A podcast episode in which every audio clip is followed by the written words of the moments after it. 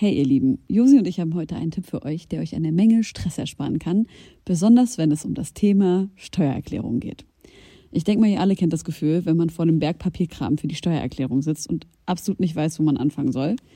Ja, uns ging's oft genug genauso, aber wir haben herausgefunden, dass es einen Weg gibt, wie man das Ganze deutlich einfacher gestalten kann.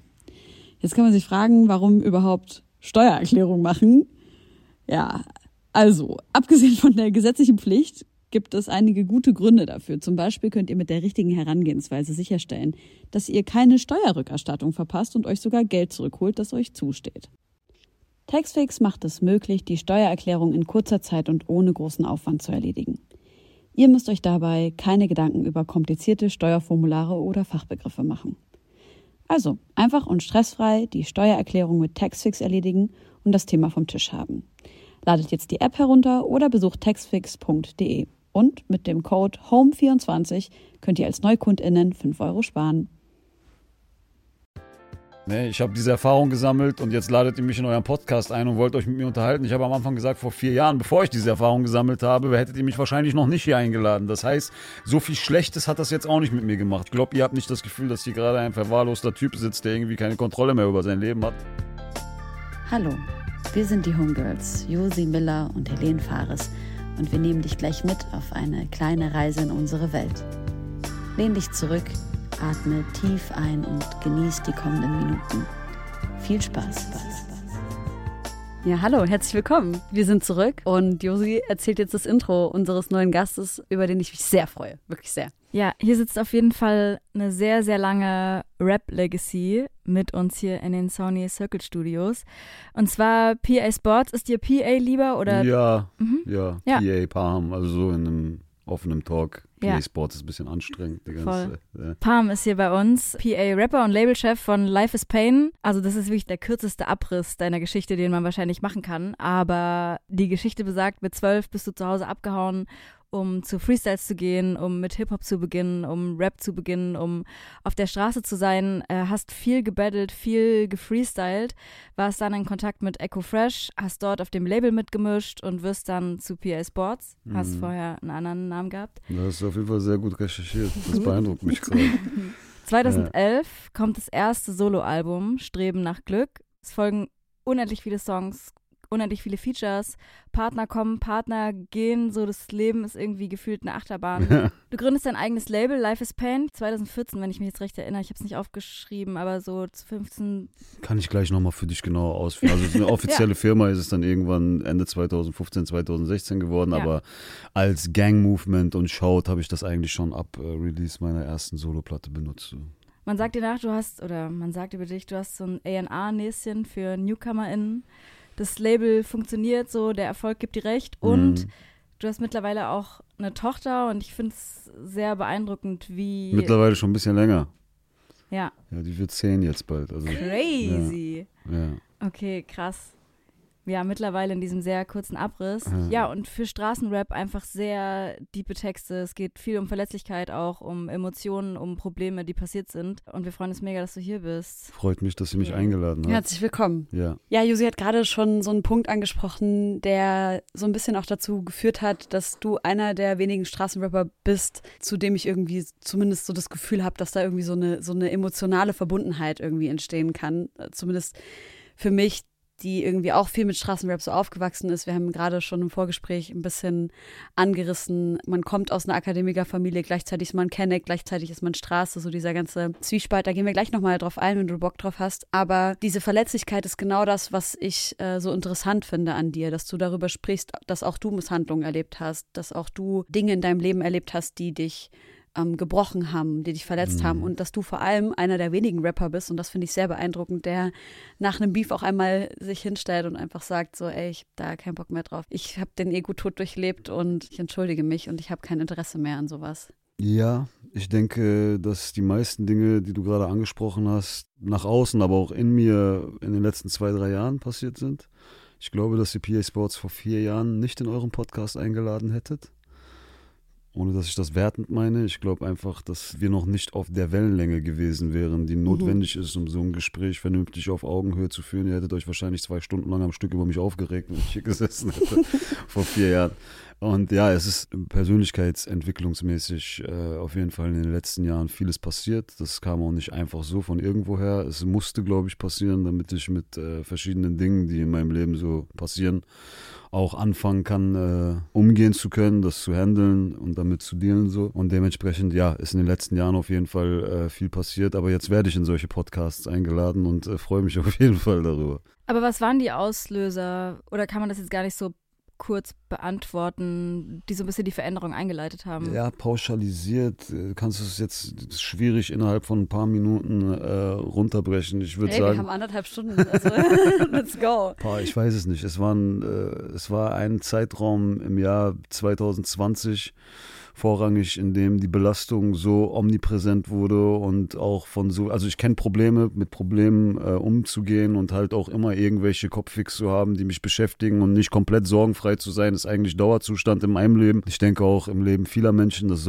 kann auch, glaube ich, gar nicht anders sein, aber 2020 war das wirklich so, dass alles, was man sich vorstellen kann, aufeinander prallte. So. Und in diesem Moment habe ich einfach gemerkt, ich, dass was passieren muss. So, ne? Und ich habe auch lange nach der Antwort gesucht, was passiert passieren muss. Am Anfang suchst du natürlich die Schuld und das Problem immer in der Außenwelt, was auch grundsätzlich gar nicht nicht so sein muss. Aber ich habe irgendwann verstanden, dass ich Dinge nur verändern kann, wenn ich äh, die Antworten auf viele Fragen erstmal in mir selber suche und von da aus dann anfange. Ich muss in mir drin etwas verändern, um dann von innen nach außen zu tragen und äh, dann auch irgendwie meine Umwelt und die Art und Weise, wie ich auch wahrgenommen werde von Menschen eventuell ändern zu können. Und das war so, glaube ich, einfach ein Prozess. So, um es mal kurz verallgemeinernd erklärt zu haben, ist natürlich viel tiefgreifender und auch emotionaler, wenn ich jetzt über die einzelnen Punkte sprechen müsste, die da jetzt dafür gesorgt haben, dass bei mir wirklich ein Umdenken stattgefunden hat. Aber es war einfach eine Zeit, die extrem davon geprägt war, dass alles aufeinander prallte während der Hochzeit der Pandemie, wo sowieso schon alles sehr low frequenziert war und alle zu Hause saßen und sich so angefangen haben, ein bisschen Gedanken zu machen über ja. ihr Leben. Und das hat auf jeden Fall bei mir ähm, vieles bewirkt, aber ich bin nicht unglücklich darüber. Also das war eigentlich ähm, das Beste, was mir passieren konnte. Und ohne dass ich mich darüber freue, dass viele Leute im Zuge dieser Pandemie ihre Existenzen verloren haben und komplett kaputt gegangen sind, also ich habe da auf jeden Fall viel Empathie mit, muss ich für mich sagen, dass ich diese gesamte Zeit, in der alles ein bisschen downgegradet war, sehr genossen habe. Also mir ging es wirklich sehr gut und äh, ich habe noch letztens saß ich so im Auto und sagte zu meinen Kollegen, boah, wie ich Bock drauf hätte, wenn dieser Winter nochmal so ein Lockdown passiert und alle so zu Hause bleiben müssen. Das war so es, der äh, chilligste Winter ever. Ja, muss, ich probiere da ein bisschen äh, aufzupassen, weil das natürlich für Leute voll tiefgreifend ist, weil das deren ja, Leben auseinandergefickt hat. Ne? Ja. Und ich als freischaffender Künstler kann mich davon halt auch ein bisschen frei machen und sagen, ja, ich ähm, kann trotzdem mein Ding machen und vielleicht mein Ding sogar noch mehr machen, was ich gespürt habe, auf jeden Fall Ende 20, wo das alles so am Hochköcheln war, wo wo auch zum Beispiel dieses Statement damals rauskam, als ich in diesen Streit mit Manuel geraten bin. Zu dieser Zeit habe ich einfach auch extrem das Gefühl gehabt, dass die Leute sehr krass mit mir connected sind, beziehungsweise mit dem, was ich sage und mir auch einfach zuhören wollen, weil ja. die auch gerade nichts anderes machen können. und dementsprechend ähm, habe ich gemerkt, für einen Künstler wie mich, der auch schon ein bisschen deeper unterwegs ist, ein Denker ist, verkopft ist, nicht einfach nur über den Flex spricht oder darüber, wie geil die Party letztes Wochenende ist, dass es auf jeden Fall für Leute wie mich eine bessere Zeit gewesen ist. Ich kann es auch voll nachvollziehen. Also ich hatte endlich Zeit, um Sachen zu machen, auf die ich Lust hatte. Der ganze Druck von Auftritten und von abliefern müssen, Verantwortung für andere Menschen ist so auf einmal ja. abgefallen und da haben wir ja auch schon drüber gesprochen. Voll. Ich wollte nur eine Sache noch dazu sagen, weil du meintest, so für vier Jahren hätten wir dich vielleicht nicht eingeladen. Jo, mag sein. Aber ey, also ich glaube, diese Entwicklung, und das ist ja auch das Schöne daran, haben ja viele von uns durchgemacht. Voll. Also mir ist das komplett bei mir aufgefallen. Also ich will nur sagen, ich war 2015 und so auch noch mit Frauenarzt unterwegs und so, ne? Und ich würde auch heute kein, also ich war sein Tour-DJ. Ah, cool. Ich würde auch heute kein schlechtes Wort über ihn als Menschen verlieren, ne? Weil ja. er ist einfach ein korrekter Mensch und ein Musiknerd. Anders würde ich jetzt so über Texte Inhalte denken, ne? So. so. genau. Aber da hat auch bei mir voll das Umdenken stattgefunden. Ich habe auf jeden Fall, ey, wir sind alle mit Savage aufgewachsen so und ich kann nur seine alten Texte auswendig, ausschließlich ja. alles, was ja. grob asozial ist, so. Und ähm, ja, da passiert einfach einfach eine Veränderung bei einen, mhm. den, bei den einigen mehr und bei anderen weniger. Und du sagst ja auch in anderen Interviews, es ist auch einfach schwierig für Leute, für manche Leute, dass sie das erreicht. So, es ist einfach ein Stand mhm. von, wen erreichen wir, wer ist auch einsichtig, wer nicht, wie lange dauert dieser Prozess. Und wie kann man auch auf alle eingehen, um nicht zu Mhm. erwarten, jeder ist jetzt so gebildet und auf dem Stand, hatte so viel Zeit, sich mit dem ganzen Scheiß Ja, das ist halt, das ist halt das, was ich am Anfang im Vorgespräch so meinte. Ich habe ein kleines Problem damit, wenn Leute einfach so querbeet gecancelt werden, weil sie vielleicht weder bewusstseinstechnisch noch von der Bildung her auf einem gewissen Level sind. Ich kenne halt einfach viele Menschen, die überhaupt nicht in der Lage dazu sind, gewisse Gedankengänge oder Denkstrukturen zu entwickeln, weil die sich einfach von ihrem Leben und Standing noch an einem ganz anderen Punkt äh, befinden. So. Und solche Leute dann direkt abzuschreiben oder gesellschaftlich auszustoßen, weil sie ja einfach noch nicht 100% auf der Welle sind oder das, die gewisse Sensibilität für ähm, bestimmte Themen entwickelt haben, das denke ich, ist nicht zielführend. Das sorgt einfach nur dafür, dass diese Leute sich weiter in die falsche Richtung extremisieren, weil sie sich auch ausgeschlossen fühlen von der Gesellschaft. Es entsteht kein Dialog und das ist scheiße. Natürlich gibt es Aussagen und es gibt Menschen, da, wenn gewisse Sachen von denen kommen, so, da brauchst du die auch nicht mehr gesellschaftlich zu integrieren, aber das sind so die, meiner Meinung nach, so die härtesten Sachen, so, wo du dann wirklich sagst, okay, so cancel-mäßig, aber nur weil jemand mal kurz einen Fehler macht oder etwas sagt oder einen Satz von sich gibt, wo man so das Gefühl hat, ey, ist scheiße, aber wahrscheinlich weiß er es auch einfach noch nicht besser. Ich weiß nicht, ob es zielführend ist, diese Leute dann direkt abzuschreiben. So, deswegen meinte ich, ist es für mich ein bisschen schwierig, weil bei mir die Schere so auseinandergeht. Ich weiß halt, wie der Kenneck von der Street denkt und dass er auch gar nicht in der Lage dazu ist, weiterzudenken. Beispielsweise im Bezug auf Frauen oder anderen Sachen, wo wir alle in den letzten Jahren so ein bisschen bewusster geworden sind, was es auch nicht entschuldigt oder jetzt irgendwie jemanden einen Freifahrtschein dafür gibt, dass er sich benehmen kann, wie er möchte. Ja. Aber man muss halt irgendwie auf jedes Individuum individuell reagieren, so damit man irgendwie auch zu einem Ziel kommt. So, ne? Diese gesamte Generation von ähm, Leuten, die würde ich sagen, jetzt gerade kommerziell den Hip-Hop-Markt in Deutschland auch bestimmen, das muss ich wirklich zu meinem Bedauern sagen. Das sage ich auch gar nicht, um die Leute zu haten, zu bashen oder irgendwie ein schlechtes Bild zu erzeugen. Worauf ich hinaus will, ist, diese Generation ist einfach sehr unbewusst. Bei diesen Jungs geht es eigentlich nicht um viel mehr als Fashion, Frauen und Erfolg. Worum ging es, als du 20 warst? War es auf jeden Fall anders. Was? Ja, definitiv, definitiv. Da Wir kommt waren- ein bisschen wir Geld war- noch dazu. Ja, wir waren, wir waren auf jeden Fall so, ja, anders sozialisiert. Ich will jetzt nicht sagen, dass wir besser gewesen sind, aber zum Beispiel Politik und Freiheitskampf und rausgehen und gegen das System und irgendwie ein, ein Verständnis oder ein äh, Wissen für gewisse Missstände auch entwickeln zu können, das war schon immer interessant, auch für meine Generation. Bei, also ich will wirklich sagen, dass eine Generation, so, so ein Gespräch wäre auch nicht wirklich möglich. Ein Gespräch, wo du alleine 20 Minuten Aufmerksamkeitsspende bezüglich eines ernsten Themas mitbringen musst, ist schwierig. Und das sage ich jetzt gerade gar nicht, um meinen eigenen Freund oder eigenen Künstler in ein komisches Licht zu stellen. Ich, das ist ein allgemeines Problem dieser Generation, dass da wirklich es äh, sich größtenteils eigentlich nur noch um Oberflächlichkeiten handelt. ich dir so. so krass widersprechen. Ja, bitte. Ich bin so beeindruckt davon, wie die nächste Generation, also ich bin 28 und Mhm. alles, was jetzt sozusagen 18 ist, ist ja die nächste Generation. Mhm. Wie wach die sind, was die für einen Plan haben vom politischen Geschehen, was die für einen Plan haben vom Klima. Also, Mhm. also guck mal, die ganze Klimabewegung, das sind ja fast alles so Kinder und junge Bubble, Erwachsene. oder? Genau, also Ja. wenn wir reden wir über Generationen oder reden wir über die, die jungen Deutschrapper? Das ist die Frage. Okay, ich kenne halt nur die jungen deutschen Rapper.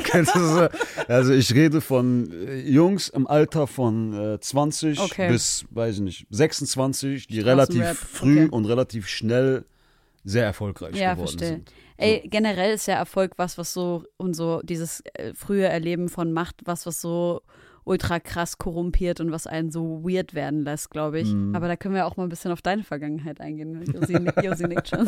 Ja, ne, ich finde das auch spannend, dass du das sagst, weil ich als Mediator gebe euch beiden recht. So, es gibt einfach ja verschiedene Sozialisierungen, verschiedene Gruppen an jungen Menschen gerade, Ja. die sich ein bisschen unterschiedlich entwickeln. Mhm. Aber weil du das gerade gesagt hast, so ich habe zum Beispiel gestern äh, wieder das alte Feuer über Deutschland äh, Battle geguckt.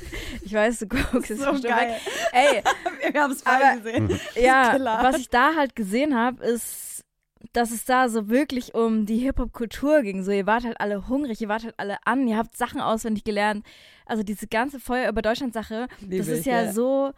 Hatte so leichte Schüler-Vibes noch mit dabei. hat natürlich jeder hatte seinen Text noch kurz gelernt, bevor er reingekommen ist. Ja, so. ey, ich würde voll gerne, wenn du darüber auch ein bisschen erzählen willst. Aber was man daran sieht, ist, es funktioniert nicht über TikTok und das ist alles, was zählt, sondern, also was ich da gespürt habe, ist, ey, dass alle die Liebe zum Hip-Hop da Ja, haben und und so dieses- wegen Rap da ist Genau, dieser. dieses ganze Hip-Hop-Legacy-Ding, was du Voll. gerade aber ansprichst, ohne dass ich dir da ins Wort fallen möchte, ist Hast genau das, was, was, dieser Generation scheißegal ist. Genau, Das ist und das das ist ja das Geile daran, dass, was, dass wir damals sehen, Alter, okay, da ist Pedders, da ist Sinan, da sind, also ich gucke ja jedes Feuer bei Deutschland und denke, ach krass, da ist noch der und der Ja, und der und der. voll. Und du erkennst so viele Leute, die es Ja. über die Jahre halt geschafft haben, groß zu werden. Außer So die ein paar- andere Seite. Gegen wen habt ihr da gebettelt? Rack on. Ja, den kannte ich auch nicht. Diese, dieser Tilo nicht. oder wer das?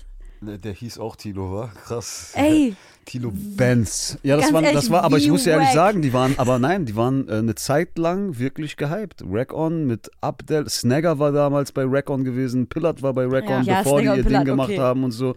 Die waren, also das war eine Crew, die auf jeden Fall von Savage krass gepusht wurde eine Zeit lang. In der Zeit, wo Savage wirklich unangefochten die absolute, unfickbare Nummer eins in Deutschland war, waren das so die einzigen Underground-Typen, denen er so Gesicht gegeben hat. Kann ich mich noch gut dran erinnern. Da war ich 13, 14 Jahre alt gewesen. Dann, wo wir miteinander gebettelt haben, waren die mittlerweile schon auf dem absteigenden Ast und dementsprechend die war waren das halt auch. so peinlich schlecht. Ich weiß, was macht ihr denn? Die ganzen Kennex zerreißen euch. Und was sagt Pedders? Ich bin hier mit 100 Arabern. So, ja, Mann. Ja, Pedders ist, Pedders kenne ich ja, ich weiß nicht, in welcher äh, Verbindung ihr zueinander steht, aber Pedders Mögen war wir. einer meiner ähm, ersten, ja, ich will jetzt nicht sagen ersten Kindheitsfreunde, aber ich war 12, 13 und schon als äh, kleiner Rapper in Essen bekannt, als ich ihn Silvester 2003 auf irgendeiner Silvesterparty kennengelernt hat und er mir dann was vorgerappt hat. Ich war zwar noch sehr, sehr jung, aber jeder in Essen wusste, wenn wir irgendwie mit Hip-Hop was reißen wollen, der Typ hat irgendwelche Connections so und wir müssen den auf jeden Fall auf unserer Seite haben. Und Pedders war einer meiner ersten Hip-Hop. Freunde, ich kenne ihn Geil. sehr, sehr lange. Ich kenne seine Familie, ich kenne seinen Bruder. Also wir sind Drückenscheider Jungs, wir sind zusammen groß geworden. Ich ziehe da meinen ersten äh, Songjoker für die Playlist und zwar vom letzten Album Reset hau ich drauf. Ja, Mann, Pedders, so. krasser Song. Ey, ich will nur einmal kurz noch diese Story erzählen. Ich glaube, die habe ich schon ein paar Mal erzählt, wie ich Pedders kennengelernt habe.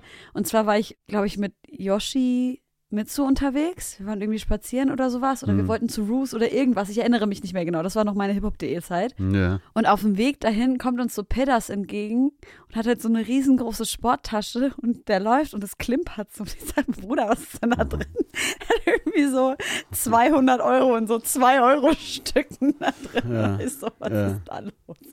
Aber das Und was ist da los? Ja, was ist da los, Mhm. ja. Äh, ist mir auf jeden Fall gut in Erinnerung geblieben, ja. Aber anscheinend hat er einen guten Tag gehabt. Er meinte, er hatte anscheinend irgendwas gewonnen.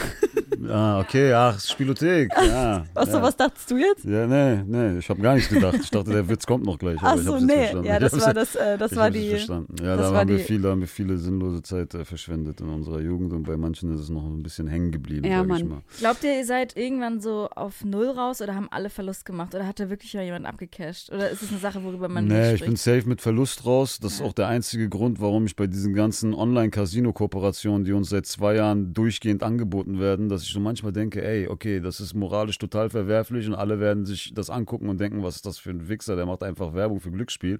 Aber aus deiner Sicht heraus betrachtet, gibt es einfach einen Weg, wie du deine ganze Kohle, die du in diesen scheiß Automaten reingeschmissen hast, Ja. wieder zurückholst von diesen Drecksanbietern. So, ne? Also du kannst dir einfach deine Kohle zurückholen. Das, das, was eigentlich niemals möglich ist.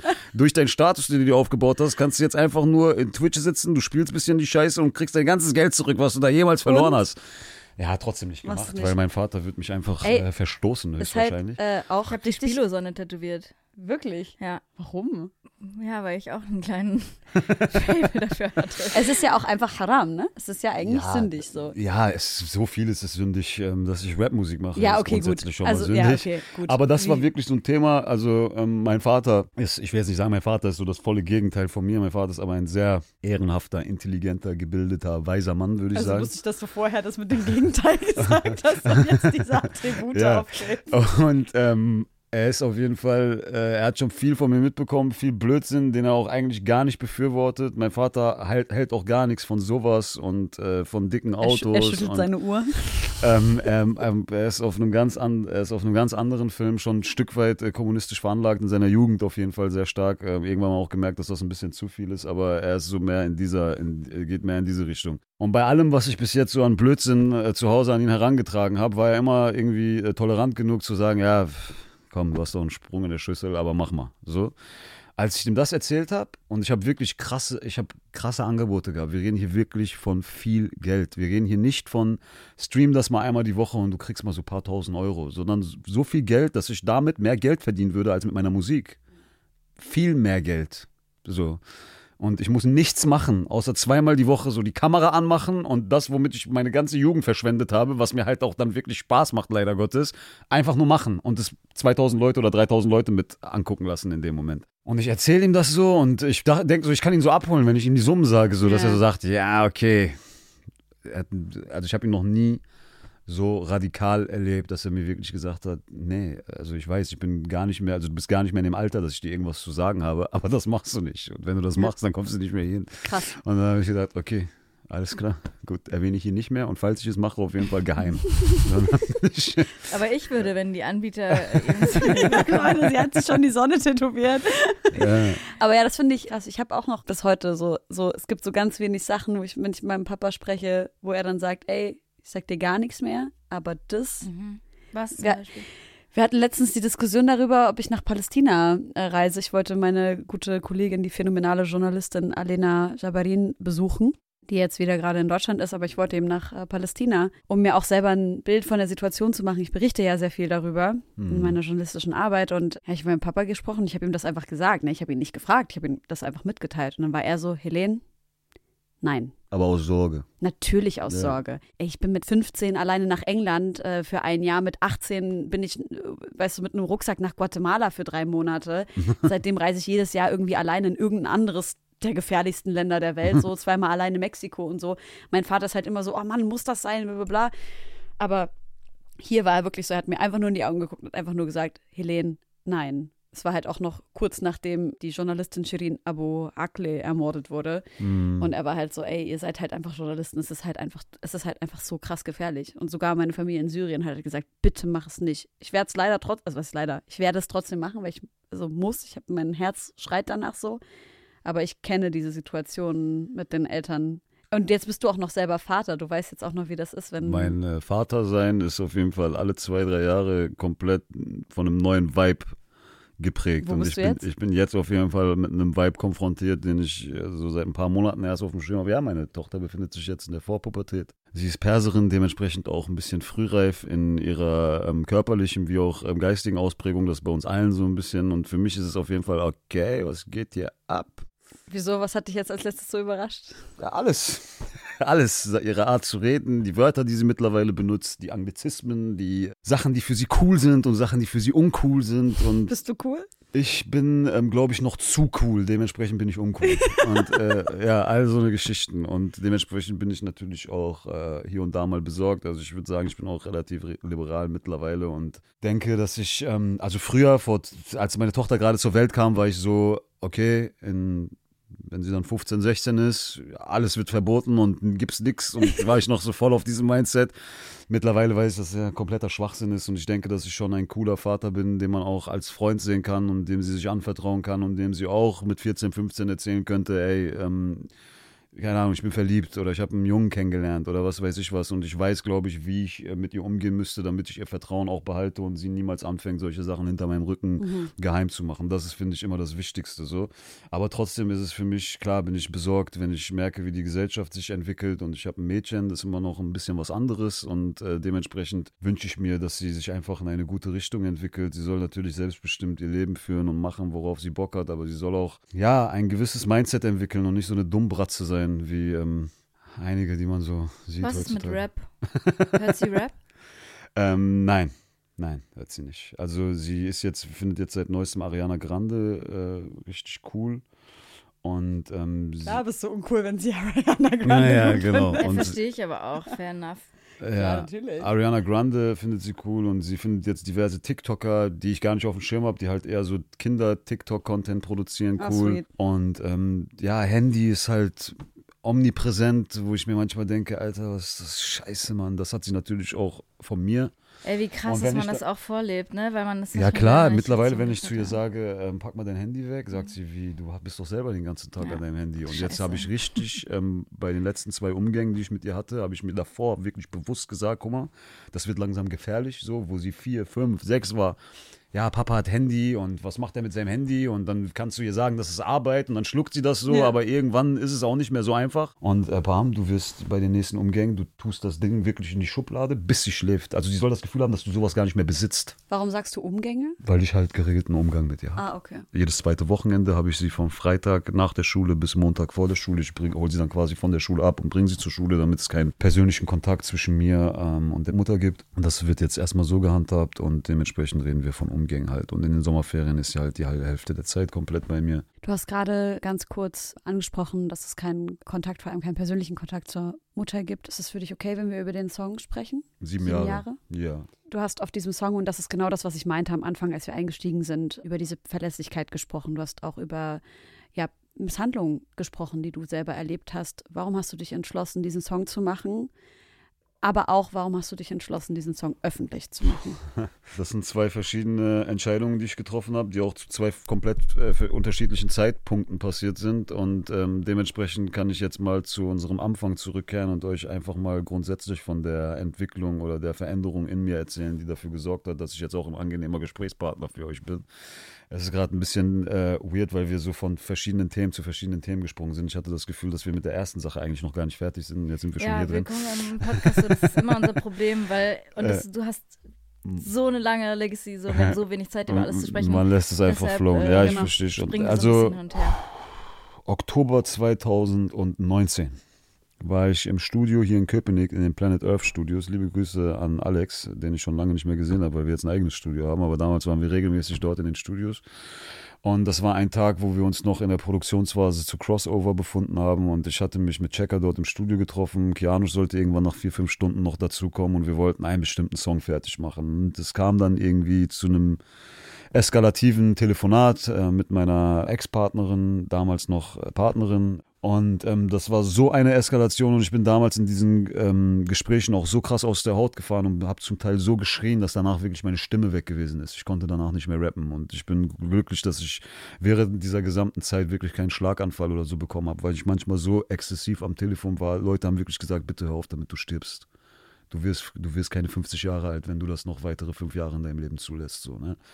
Und an dem Tag ist es richtig so, also das war so ekelhaft, dass ich danach einfach nur noch auf der Couch lag und zu Checker gesagt habe, Bro, lass mich einfach einrauchen, mach was du willst und lass uns gleich nach Hause. So, und dann saß er dort und dann fing dieses Sample irgendwann an. Ähm, dieses Piano. Und ich war so, es gibt halt so bestimmte Melodien, die mich wirklich, die mich berühren, die so, die mir das Gefühl geben, dass das so gerade meine komplette Emotion widerspiegelt, ja. Da habe ich gesagt, stopp, was ist das? Lass das, mach das mal bitte. Also wenn ich sage, mach das mal bitte, heißt das, zieh rein und mach mal einfach einen Beat damit. So, ne? Und während er das am Machen war, habe ich angefangen zu schreiben. Und das äh, Witzigste ist, dass ich diese Songs, meine wertvollsten Songs, meine größten Songs, habe ich alle in 20 Minuten geschrieben.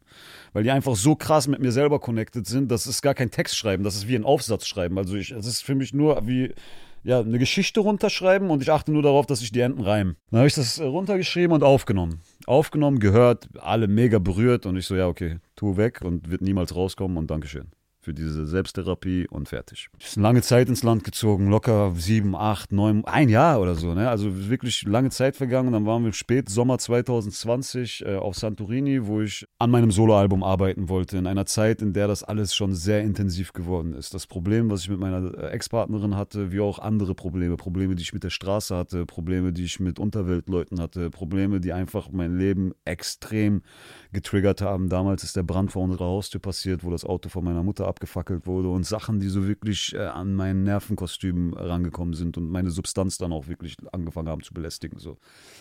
Und ich war die ganze Zeit verknotet im Kopf. Ich kann dir gar nicht sagen, was es genau gewesen ist. Ich kann mich eigentlich gar nicht mehr in diese Denkweise zurückfühlen, warum ich bestimmte Dinge so angegangen bin, wie ich sie viele Jahre angegangen bin oder warum ich über viele Dinge, über die ich viele Jahre nicht sprechen konnte, überhaupt nicht gesprochen habe. Ich kann dir gar nicht mehr erklären, warum es so gewesen ist.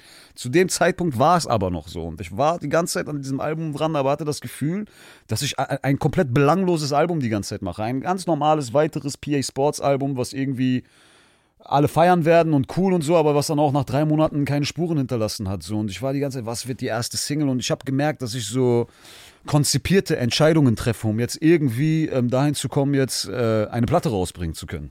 Ich habe dann auf jeden Fall während dieser Reise auf Santorini eine spirituelle Erfahrung gesammelt. Lass es uns spirituelle Reise nennen, ja, die ich äh, dort angetreten bin. Und die hat mich einmal komplett aus dem Leben gescheppert. So, also ich weiß nicht, was an diesem Tag passiert ist, aber ich habe ganz viele Knoten in mir drin gelöst und habe einfach verstanden, dass die Dinge, die mich ähm, angreifen in meinem Leben und äh, vor denen ich so extreme Angst habe, sie öffentlich zu thematisieren, weil ich irgendwie denke, dass das mein Männlichkeitsbild angreift mhm. und irgendwie dafür sorgt, dass ich nicht mehr äh, kredibil bin für die Leute, eigentlich das kredibilste an mir ist. Also ich habe zum Beispiel an Eminem gedacht in diesem Moment und irgendwie äh, kam mir der Gedanke hoch, Alter, wer wäre Eminem, wenn er, er kann technisch genau derselbe Rapper sein, der er heute ist, aber wer wäre er ohne Songs wie Mockingbird oder ja, Cleaning Out My Closet oder When I'm Gone? Mann, er hat Songs gemacht, in denen er seine eigene Mutter killt, was ich jetzt nicht befürworten will, aber er konnte so entwaffnend ehrlich mit seinem Schmerz umgehen, dass das ja auch schon medial schon irgendwie aufgegriffen wurde. Ey, ist das in Ordnung, was dieser Typ da in seinen Texten macht? Aber er lebt zu 100 Prozent davon und ich habe irgendwann bei mir gemerkt, dass ich mich künstlerisch extrem beschneide, weil ich unfassbar große Songs schreibe, aber die krassesten Songs, die ich schreibe, bringe ich einfach nie raus. Ich bringe sie einfach nie raus, weil das kann ich am besten. Ich kann battlen, ich kann spitten, ich kann Punchlines schreiben. Du kannst mir jetzt Trap zeigen und ich mache dir den coolsten Neuzeit-Trap. Ich mache dir Drill. Ich habe dieses Verständnis von Hip-Hop und die technische Raffinesse, dass ich eigentlich alles machen kann. Aber ich sage, jeder Künstler hat so eine Sache, die er am besten kann, die ihm auch keiner nachmachen kann, so einfach. Und was ich am besten kann auf jeden Fall ist, einfach meinen Schmerz wirklich genauso wie er in mir drin ist, auf Papier zu bringen und dann auf den Song zu packen. So. Wenn die Sachen, die in mir drin sind, aber so persönlich und so privat sind, dass ich sie eigentlich nicht rausbringen kann oder rausbringen will, kann ich das, was mich zu einem wertvollen Künstler macht, eigentlich gar nicht künstlerisch ausleben. So. Und das war für mich wirklich ein Punkt, wo ich darüber Gedanken gemacht habe, aufzuhören. Also wo ich wirklich überlegt habe, ey, guck mal, entweder machst du dich jetzt frei davon und erklärst das auch deinem Umfeld, auch den Priva Menschen in deinem Privatleben, dass es für dich keinen Sinn mehr macht, weiter Kunst zu machen, wenn du die ganze Zeit dadurch beschnitten bist, dass du die persönlichsten Themen deines Lebens nicht thematisieren kannst, weil es den einen vielleicht irgendwie verletzt oder für den anderen irgendwie zu hart ist. Das ist das, was du am besten kannst. Entweder mach das, was du am besten kannst, oder hör auf mit dem Scheiß. So, ne? Und diese Erkenntnisse haben sehr viel äh, gemacht an diesem besagten einen Tag, an dem ich diese Reise angetreten bin. Aber wichtig waren vor allem auch die zwei, drei Tage später, in denen ich diese Erfahrung einordnen konnte. Und ich weiß ganz genau, ich bin am nächsten Tag wach geworden. Ich habe mich wie neu geboren gefühlt. Ich habe dieses Scheißteil, Alter, bestimmt sechs Stunden gar nicht angeguckt, wo ich dann auch gemerkt habe, ey, heute hast du automatisch einfach kein Interesse gehabt, sechs, sieben Stunden dieses Teil in die Hand zu nehmen. Ich bin einfach auf den Balkon gegangen, ich habe die Luft eingeatmet, ich bin mit einem irgendeinem Schrottauto, den wir da für 20 Euro am Tag äh, gemietet haben, zum Sport gefahren. Und diese Autofahrt mit diesem Schrottwagen zum Sport hat sich besser angefühlt als jeden Ferrari und jeden Lambo, den ich je gefahren bin, weil ich einfach an diesem Tag so extrem gespürt habe, dass ich lebe so, ne? Und während dieser Fahrt und während des Sports und als ich nach Hause kam, kamen die ganzen kreativen Erkenntnisse, beziehungsweise was ich künstlerisch machen muss. Ich habe an dem Tag vorher so wirklich diese Knoten gelöst, gelöst, aber war nicht in der Lage dazu, jetzt irgendwie businesstechnische Entscheidungen zu treffen oder mir zu überlegen, wie ich jetzt weitermache mit äh, ähm, meinen Sachen so. Aber dann an dem Tag kam es alles nacheinander. Dein nächstes Album muss Streben nach Glück heißen. Es muss genauso heißen, wie dein erstes Album hieß. Keine Ahnung warum. Es hatte für mich einfach eine symbolische Bedeutung. Ich kann dir gar nicht mehr den Gedankengang erklären, warum das kam, aber ich habe einfach nur gespürt, es muss so heißen wie dein erstes Album, mit dem du damals auf den Markt gekommen bist. Und dieser Song, sieben Jahre, das ist deine erste Single das ist deine erste Single. Du suchst die ganze Zeit nach deiner ersten Single. Du hast deine erste Single seit anderthalb Jahren irgendwo in irgendeinem äh, Dateienordner auf deinem Handy äh, verstaut und äh, traust dich nicht, das anzuhören. Das ist deine erste Single. Scheißegal, was passiert oder was nicht passiert. So. Und du wirst auch mit einem Statement rausgehen. Und ich habe ja damals die Promophase mit einer Ansprache gestartet, die ich im Studio gehalten habe. Da habe ich so eine äh, braune Plüschjacke an und da da rede ich so komplett entwaffnend ehrliches Zeug und diese Ansage habe ich an dem Tag komplett runtergeschrieben gehabt. Also ich habe wirklich das, was ich da sage, aufgeschrieben. Und keine Ahnung, irgendwie habe ich, ähm, hab ich mich davon getrennt, von diesem, von diesem Ego. Ne? Also von diesem, ich habe ja an, an, diesem Tag wirklich, würde ich sagen, eine Ego-Auflösung erlebt, erlebt, was es bedeutet, wenn dein Ego wirklich stirbt. Und wenn dein Ego stirbt, ist es eigentlich nichts anderes, wie wenn du stirbst. Weil wir haben einmal unser Geist und wir haben unseren Körper. Und das, wovor wir Menschen Angst haben, ist eigentlich nur der Tod unseres Geistes. Der Tod unseres Körpers, den Tod unseres Körpers werden wir wahrscheinlich gar nicht mehr wahrnehmen in dem Moment, wo es passiert. Wovor wir Angst haben, ist der Moment, wo unser Ego stirbt. Das ist eigentlich alles. Das ist die Angst vorm Tod.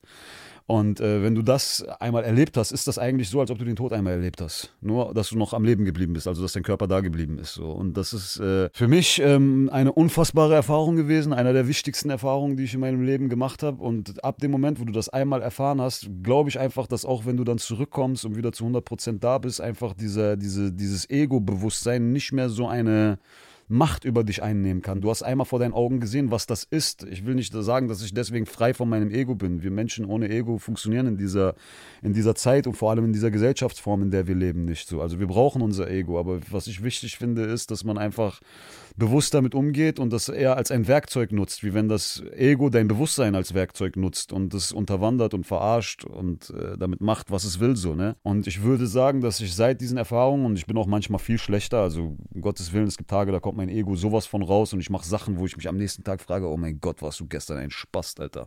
Ne? Aber passiert, passiert. Aber ich würde sagen, dass ich seitdem auf jeden Fall gelernt habe, wie ich damit umgehe und dass ich so probiere, immer bewusstseinstechnisch zu überwiegen. 60, 70 Prozent Bewusstsein, 30, 40 Prozent Ego. So. Und äh, die meisten Menschen in unserer Gesellschaft, bin ich zu 100 Prozent davon überzeugt, befinden sich äh, die meiste Zeit ihres Lebens über im Mangelbewusstsein. Da befinden sich eigentlich 80 Prozent der Gesellschaft. Es gibt so eine Bewusstseinsskala, ich weiß nicht, ob ihr euch schon mal damit auseinandergesetzt habt. Das ist sehr interessant und das ist sehr wichtig. Und ähm, irgendwann kommst du halt in dieses Füllebewusstsein. Sorry, ich habe so viele Fragen einfach. Sorry, ey, wenn ich anfange ich zu merke, reden. Nee, aber ich merke auch schon so, Josi und ich sind gleich so, wer darf als nächstes was sagen? Nein, bitte erzähl erst mal zu Ende. Ja, ja, ich aber will auch von der Skala wissen. Ja, auf, wenn du diesem Fülle, äh, diesen Moment, wo sich dein Ego auflöst und diese Erfahrung sammelst, dann befindest du dich halt auch mal im Füllebewusstsein. So wirklich sehr hoch freq frequenziert. So. Und ähm, das ist eine sehr interessante Erfahrung. Und auch wenn du diese Erfahrung nur einmal gemacht hast und am nächsten Tag schon wieder komplett in deinem normalen Modus drin bist, das vergisst du nicht mehr so schnell. Mhm. Das ist äh, manifestiert in dir und du merkst und erwischst dich dabei, wie du dich selber auslachst, wenn du anfängst, auf einmal so bescheuert zu reagieren oder dich voll in deinem Ego triggern zu lassen und so. Dann merkst du, ey, Alter, da warst du schon wieder dort. Und du gehst, du fängst an, damit bewusst umzugehen. So, du musst dich immer daran erinnern und immer mal wieder eine Reise antreten, damit das nicht komplett weggeht von dir. So, aber Klingt, als ob du irgendwie dann auf einmal so eine Außensicht gewonnen hast, die du immer wieder so zurückrufen kannst. ja, du redest von dir in der dritten Person. Ja, du, Du siehst bist- dich. Ja, du sagst, was, ich habe wirklich gesagt in diesem Moment, was ist mit diesem Paar? Was ist mit dem? Was hat dieser Typ für ein Problem? Das war das allererste. Also ich habe mich wirklich erstmal sehr extrem mit mir ähm, selbst beschäftigt. Und ich plaudere jetzt gerade sehr verschlüsselt, weil wir sind hier in einem Podcast und ich würde es gerne ähm, beim Namen nennen, was ich, wie und was und viele Leute können sich wahrscheinlich vorstellen, auf welche Art und Weise ich an dem Tag äh, diese Knöten gelost habe oder von was für einer spirituellen Reise ich hier spreche. Ich möchte äh, ähm, nicht so plakativ damit rausgehen, weil ich habe halt ähm, Angst davor, dass das wie eine Werbeveranstaltung am Ende Ey, rüberkommt. nee, finde ich nämlich gar nicht. Und ich finde voll wichtig, dass wir, und das ist vielleicht auch ein, eine Frage des Raumes, in dem man sich befindet, in dem man über sowas sprechen kann. Ich äh, gehe mal davon aus, dass du von psychedelischen Drogen sprichst. Psychedelischen Substanzen. Substanzen. Ich mag das Wort okay, ja, Dro Drogen. ey, bin ich ganz bei dir? Ja, Psychedelische Substanz. Ich habe das, äh, dieses Gespräch nämlich gestern mit meiner Mama geführt. ja. Nur Heads Was up, mischst du dabei an? keine Ahnung, ich will so den Raum öffnen, Okay. indem ich so alle Beteiligten anschaue. ja. Und zwar haben wir, ich war vor ein paar Monaten irgendwie unterwegs, so einen Monat weg und mm, auf Netflix kam dann so eine Doku raus, die hieß Fantastic äh, Fungi, also fantastische Pilze. Meine Mutter ist eine totale Pilzenthusiastin, also die geht total gerne so in den Wald und Pilze sammeln und so. Und mein Bruder hat dann in unsere Familiengruppe diesen Screenshot gep äh, gepostet von dieser Doku und meinte so, ey, wenn wir alle mal wieder einen Familienabend haben, dann gucken wir diesen Film zusammen. Und dann habe ich gesagt, so am Montag, ey, lass mal alle zusammen was kochen, dann essen wir und dann gucken wir diesen Film. Und dann, Sag mir nicht, ihr habt euch Pilze gegeben. ich wünschte halt. ähm, Nee, wir haben uns dann eben verabredet, diesen Film zu gucken und ich dachte tatsächlich, es geht einfach nur um, um so, wie wachsen Pilze, wie kommunizieren Pilze und solche Sachen. Darum dachte ich, ging es. Und tatsächlich ging es auch darum, so die ersten 20, 25 Minuten des Filmes. Und es war also wirklich eine phänomenale Dokumentation, in der es, also was am meisten meinen Kopf so explodieren lassen hat, war dieses Myzel, also diese ganzen Pilzstrukturen, die unter der Erde so miteinander kommunizieren Crazy. und auch wo, wo die, die Bäume über dieses Myzel miteinander, kommen. also völlig Ja, verrückt Pilze in der Evolution sind. Äh, ah, kommen wir gleich zu. super intelligent einfach, super krass. Und auf jeden Fall geht es dann weiter und weiter und dann sprechen sie halt über sogenannte Magic Mushrooms, also Zauberpilze, äh, auf Deutsch übersetzt, die natürlich konsumiert werden, um ähm, halluzinogene und psychedelische Erfahrungen im Gehirn auszulösen. Und ich, mein ganzes Leben lang, wirklich, solange ich denken kann, habe ich so eine krasse Anti-Haltung gegenüber jeglichen Drogen gehabt. Und jetzt spreche ich explizit von Drogen, weil meine Haltung war gegen Drogen. Und zwar alles außer Weed. Bei Weed war ich irgendwann mal so, ey, ich verstehe das. Ähm, ich habe selber mal eine Weile gekifft, so als, als äh, er, etwas erwachsenerer Teenie, wovon ich übrigens sehr abraten würde, jetzt wo ich Psychologin bin. Macht das, wenn ihr ausgewachsen seid. Habe mich irgendwie so auf hirnbiologischer Ebene damit auseinandergesetzt. Das war ja auch ein Gespräch, was wir schon hatten. Mhm. So. Und äh, war aber trotzdem immer gegen alles. Ich bin gegen Alkohol, gegen Rauchen, gegen immer alles so. Auf gar keinen Fall LSD, auf gar keinen Fall Ecstasy, Kokain. Und über die harten Sachen müssen wir gar nicht erst sprechen. Also Kokain gehört natürlich auch dazu und so weiter und so fort. Und dann stoße ich jetzt in den letzten Monaten auf einmal auf diese zwei Dokus, einmal How to Change Your Mind, also verändere dein Bewusstsein. Auf Netflix meinst Auf du? Netflix, genau. Und jetzt eben diese Fantastic Fungi, mit, die ich einfach mit meiner, mit meiner Mami und meinem Bruder geschaut habe, wo wir einfach nur dachten, es geht um niedliche Pilze und wie die wachsen und so.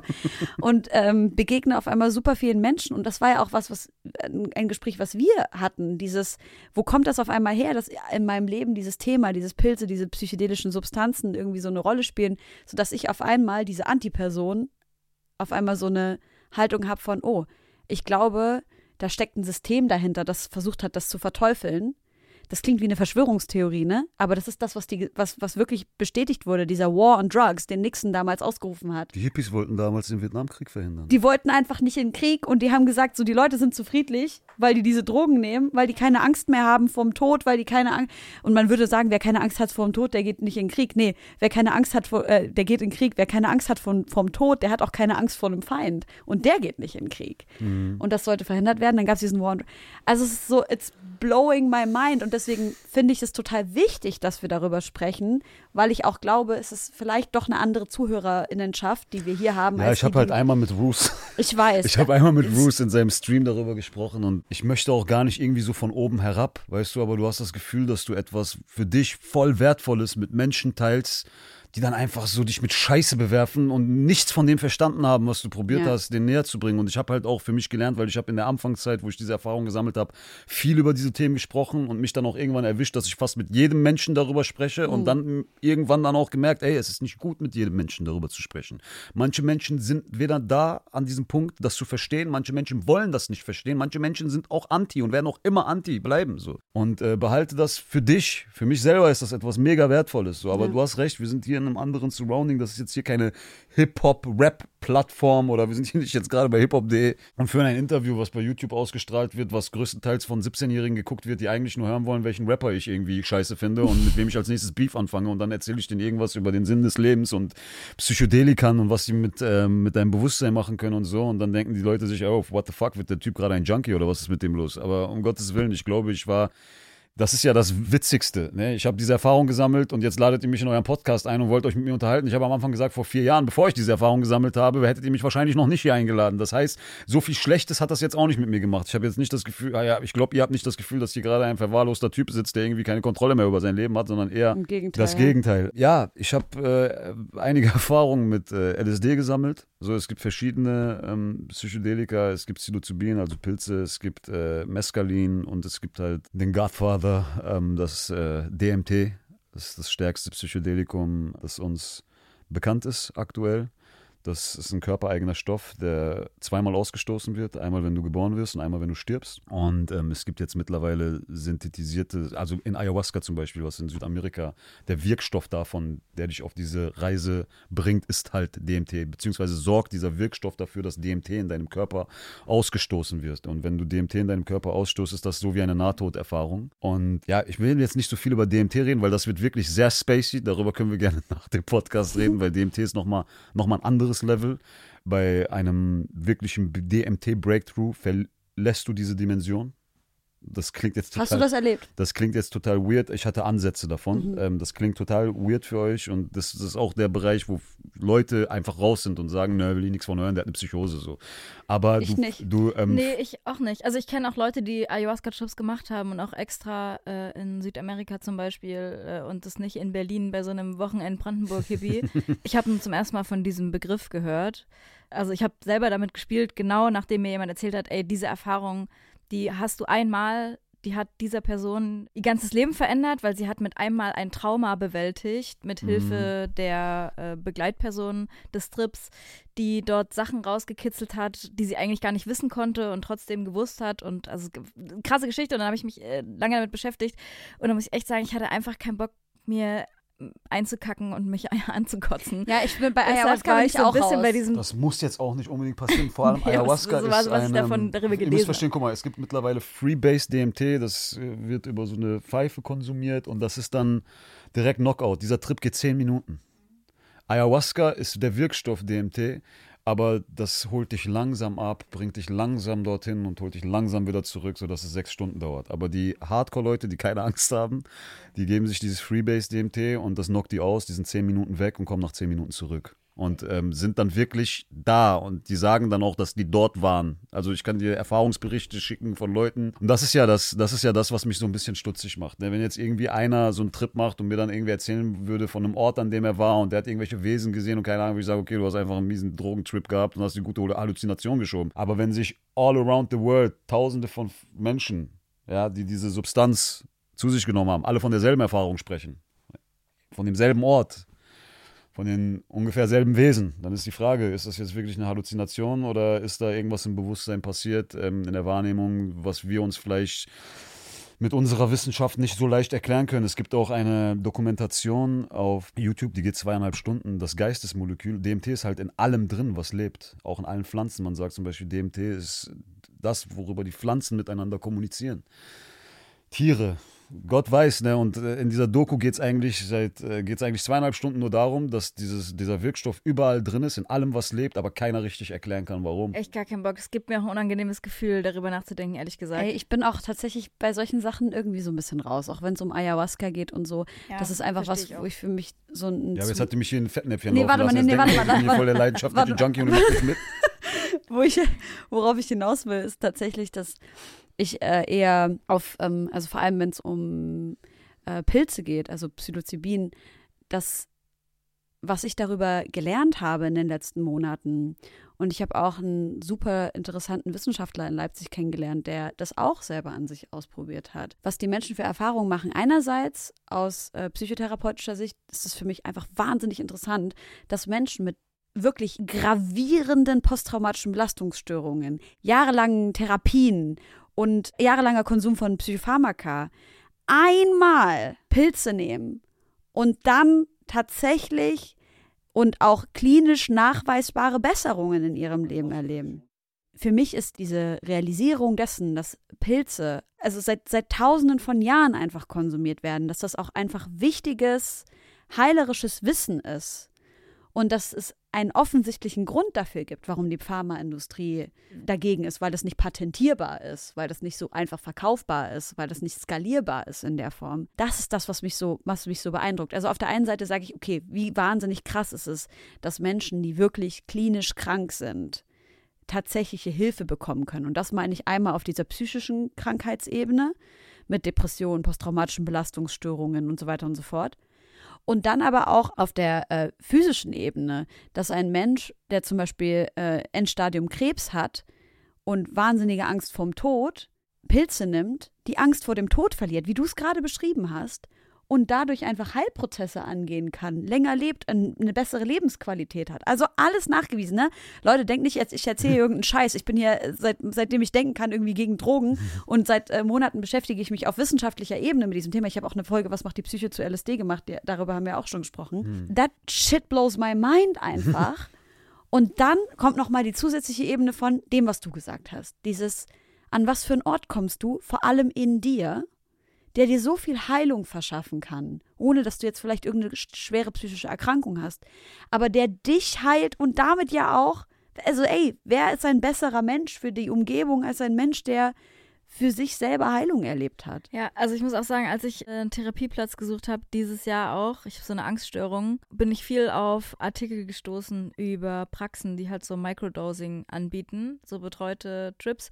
Und es geht ja auch hin zu Keta gegen Depression und so. Und ich, aber wie du schon sagst, super wichtig, das nicht zu glorifizieren, damit nicht leichtfertig umzugehen. Und mir fällt es auch immer schwer, da so ähm, Empfehlungen rauszugeben. Also ich habe das nicht gemacht, so, weil ich habe kein gutes Gefühl mit Drogen und bin dann einfach auf Antidepressiva, was auch super kritisch ist für einige und andere würden sagen, ja, hat mein Leben gerettet, andere würden sagen, es hat mein Leben zerstört so. Aber ich glaube, wichtig ist, dass in unserem Konsens, äh, dass wir sagen, dass es immer eine Sache ist, mit der man sich halt richtig gut beschäftigen muss. Safe. Ohne leichtfertig Und damit erwachsen. umzugehen. Ja. Und, Sei ja. erwachsen einfach. Also Ja. komm jetzt nicht auf die Idee irgendwie, keine Ahnung, ich würde fast sagen so unter 20, solche Nein, noch Geschichten später. irgendwie Also ich würde sagen, wirklich sogar unter 30 ist das noch. Ja, Ende 20, Anfang 30 ist so das erste Alter, wo du dich vielleicht überhaupt damit auseinandersetzen solltest. Vorher finde ich absolut nicht, dass das was äh, für jemanden sein sollte. Und wenn man das auch macht, wie gesagt, vorher wirklich informieren, damit man weiß, was man da macht und auch jemanden mit hinzuziehen, der das Ganze begleitet und aufpasst und so.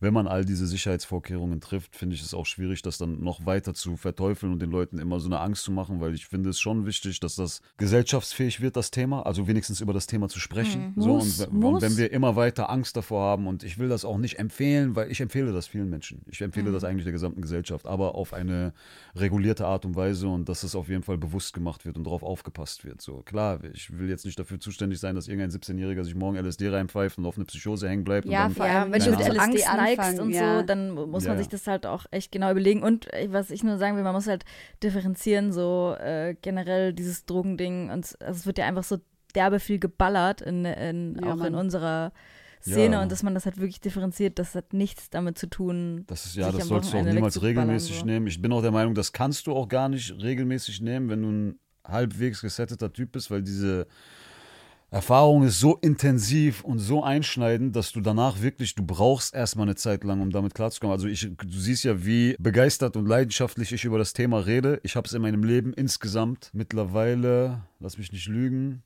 fünfmal gemacht. Okay. In dreieinhalb, in in, dreieinhalb Jahren. mhm. Crazy. Ich finde es mega spannend. Also, also das reicht, ne? Also, Mhm. Leute, denkt nicht, dass ich, ich rede hier über irgendetwas, was irgendwie ähm, einmal im Monat gemacht wird. Ich habe es in dreieinhalb Jahren fünfmal gemacht. Bin der Meinung, dass es auch ein bisschen zu selten war. Ein, zweimal mehr hätte mir wahrscheinlich auch gut getan, aber ähm, ich kann damit vollkommen, also ich kann damit voll umgehen. Ey, und vor allem manche Menschen machen es halt, wie ich gerade schon gesagt habe, einmal in ihrem ganzen Leben.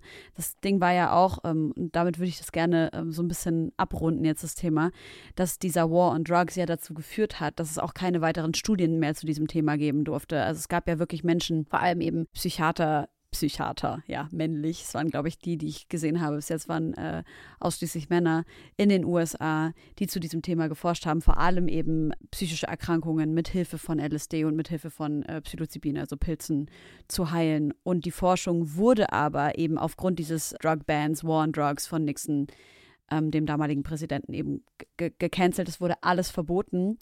Und erst sehr spät, also ich glaube im späten oder Ende des 20. Jahrhunderts, Anfang 21. wurde das wieder erlaubt, sodass es jetzt halt sehr junge Studien dazu gibt, die aber sehr, sehr, sehr aufschlussreich sind. Und genau diese zwei Dokus möchte ich euch also dazu empfehlen. Arte gibt es auch eine sehr gute Doku. Ich Wie weiß nicht, ob du die? die gesehen hast. Die ist jetzt auch gar nicht mal so alt. Die ist vor vier, fünf Monaten gekommen. Ah, super. ähm, können, können Drogen uns helfen oder sowas steht im Super. Titel drin.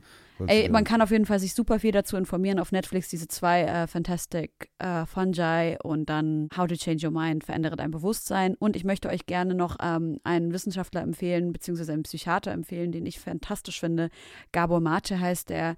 Der ähm, hat, wenn ihr das einfach mal auf in YouTube, bei, in YouTube, in diesem YouTube drinne eingebt, dann findet ihr einen TED-Talk von ihm, aber auch weitere Videos, zum Beispiel Trauma Healing and the Brain. Da hat er super viele aufschlussreiche Dinge zu diesem Thema gesagt, die einfach auch wissenschaftlich fundiert sind. Das ist ja das, was einfach für mich so Mhm. wahnsinnig wichtig ist, dass Mhm. wir nicht immer in diese ESO-Richtung irgendwie kommen, sondern ey, we're fucking talking science right now, so.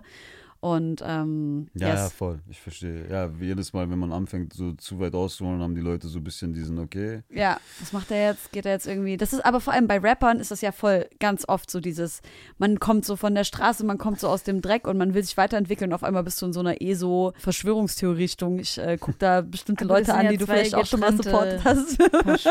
Ja, ich bin da, ich bin da ein bisschen schmerzfreier als du. Also ich, äh, komm, komm, wir, können wir gleich ja, zukommen. müssen wir, nee, lass bitte nicht drüber reden. Aber ich muss dringend aufs Klo. Lass uns eine Pause Ja. machen. Ich Paul, packe. wollen wir noch ein paar Songs Ja, auf jeden. Hast du einen Song dabei? Von mir? Egal, was du willst. Ein, entweder einen deiner Lieblingssongs oder. Deutsch muss das sein, oder was? Was ganz immer. egal. Okay, ich fange an mit äh, Rua Signing bei euch, also bei dir auf dem Label. Aktuellster Song Big Popper. Ja, Bist du einfach, der- Nacht kommt bist du der einfach Popper? delivered so. Nein, nein, sie selber ist Ach so, ah, Du weißt auch, Frauen heutzutage nennen sich Du Papa. weißt doch, du kennst doch diese Frauen heutzutage. Ja, sie ist einfach, Ja, sie ist einfach Ich, ich krass. verstehe es nicht genau, was das damit auf sich hat. Ich weiß, dass es einen feministischen Hintergedanken hat, aber ich verstehe nicht einfach, warum Frauen nicht einfach sagen, ich bin die Mama und Mama ist Es cool. gibt genug Frauen, die sagen, ich bin die Mama. aber warum gibt es auf einmal Frauen, die sich Daddy nennen und dieses Papa und so für sich benutzen? Warum nicht? Du musst näher ans Mikrofon. Aber wieso? Was ist der Gedanke, der Warum Gedanke denn nicht? Soll dahinter? doch jeder machen, was er will. Ist doch egal. Soll er machen, was er will, aber das ist ja so, als ob ich jetzt sage, ich bin die Mama. Ich, Das ist ein bisschen wie King Lori auch, ne? Die sich auch dann selber ja, so ich habe jetzt oft gemerkt, weil aufsetzt. viele dieser Ja. Rapperinnen, die gerade am Start sind, machen das so dieses bewusst ein Vielleicht männliches da, Wort für vielleicht sich geht's benutzen. darum, dich zu nerven. Ja, anscheinend. Weil mich nervt das echt, weil ich muss die Sachen mir schon erklären können. Ich muss nur wenigstens einen Gedanken dahinter. Ey, das ist perfektes Marketing. Wenn es, wenn es, wenn es dich nervt, dann hat es funktioniert. ich wünsche mir äh, Up Late von Ari Lennox. Kein neuer Song, aber irgendwie muss ich da gerade voll dran denken, als wir über diese ganzen so, keine Ahnung, ich, ich denke irgendwie, wenn ich äh, über, über so äh, magische Erfahrungen, so erkläre ich mir das zumindest oder so beschreibe ich das zumindest, nachdenke, denke ich auch voll viel so an Sinnlichkeit und auch voll viel an so Intimität, die man erstmal mit sich selber hat, aber dann noch mit einem anderen Menschen teilt. Deswegen habe ich gerade äh, Uplate von Ari Lennox im Kopf gehabt, die ganze Zeit, wenn wir darüber gesprochen haben. Das fand ich, finde ich irgendwie ganz sweet. Packe ich drauf auf die Playlist. Ich pack noch Megalo. Ich habe jetzt erst sein letztes Album gehört, Drei Kreuze. Es ist ein fantastisches Dicker. Album. Es ist wirklich wunder, wunder, also es ist einfach krass so. Ich, der Song, den ich drauf packe, heißt Endless War. Und äh, von deinem aktuellen Mixtape, wie es ja heißt, würde ich vielleicht auch gerne noch was draufpacken. Und zwar Iron Soul Freestyle. Und zwar der Song, weil mich das, ich ist das ein Sample? Mhm. Wer das? Du guckst mich gerade so fragend an, aber ist es ein Sample? Doch, das ist ein Sample und das ist an Ich dem liebe Das, das ist Wochenende, wunderschön. das ist an dem Wochenende entstanden, als äh, bei mir zu Hause dieser SEK-Einsatz war und da hat mir die liebe Helen auch einen netten Kontakt gegeben. Ja, oh Mann, krass. Erinnere ich mich jetzt auch dran. Ey, lass uns mal ganz kurz in die Pause gehen und gleich kommen wir wieder. Yes. Leute, kleiner Werbebreak für den Supporter unserer Folge. Und zwar ist es Snacks und die stellen Periodenunterwäsche her. Das ist eine sinnvolle Alternative zu Tampons, Binden und zu dem, was ihr sonst noch so benutzt habt. Wir durften ein paar verschiedene Slips vorher testen für verschiedene Menstruationsstärken. Und ich war ein bisschen skeptisch, ob das funktioniert, habe ich vorher noch nie benutzt. Aber es ist super bequem, läuft nicht aus, ist voll dünn. Äh, Es gibt voll schöne Schnitte. Ich mag die taillenhohen total gerne. Die sehen auch übel schön aus. Und es gibt sogar einen Rabattcode. Ich glaube, das ist das erste Mal, dass ich das Wort benutze. Rabattcode. Homegirls 15. Das heißt 15% auf das gesamte Sortiment. Und es ist gültig vom 24.10. bis zum 7.11. Und alle Infos dazu gibt's auf snacks.de. Wir sind wieder da. Eine kurze Pipi-Pause abgehalten, Das hast du lieb gesagt. oder? Ja. Der Einzige, der nicht Pipi war, war Paham. Ich bin stabil. ich bleib hier, bis wir fertig sind. Ja, ein Thema, was sehr aktuell ist, was sehr wichtig ist, was mir unter den Fingernägeln brennt und dir auch, denn du hast vor wenigen Tagen erst ein erneutes Statement dazu veröffentlicht, ist die aktuelle feministische Revolution im Iran, die unfassbare Gewalt, die Menschen im Iran äh, gerade erleben, vor allen Dingen äh, revolutionäre Frauen und auch äh, die Gewalt, denen äh, vor allem die KurdInnen ausgesetzt sind. Du bist aus dem Iran. Wie geht's dir? Wirklich ganz ehrlich, einfach nur, wie geht's dir gerade? Ja, ähm, ich würde jetzt lügen, wenn ich sagen würde, ich bin, äh, mir geht's richtig scheiße. Also mein Cousin äh, zum Beispiel, der ist vor vier Jahren aus dem Iran hergekommen, dem geht's wirklich scheiße. Ich krieg jeden Tag eine Voice von ihm, wo ich an seiner Stimme höre, dass er kurz vorher geweint hat, ob aus Trauer oder aus Wut, je nachdem, Vibe bedingt. Also ähm, die Familienmitglieder, die ich habe, die wirklich im Iran aufgewachsen sind und einen Großteil ihres Lebens dort verbracht haben, sind mit dem Thema natürlich noch emotional ganz anders connected wie ich. Ich bin hier in Deutschland geboren, ich äh, spreche fließend äh, Farsi, ich bin oft im Iran gewesen und ich bin auch connected mit meiner Familie größtenteils und dementsprechend habe ich auch eine Verbindung dazu. Aber ich muss auch sagen, dass ich in den letzten Jahren ähm, was heißt in den letzten Jahren, vor allem in meinem Jugendalter als ähm, erwachsener Teenie in Richtung volljährig und heranwachsenden Alter und allem, was dazugehört, ähm, auf jeden Fall ein bisschen ignorant dem Thema gegenüber gewesen bin.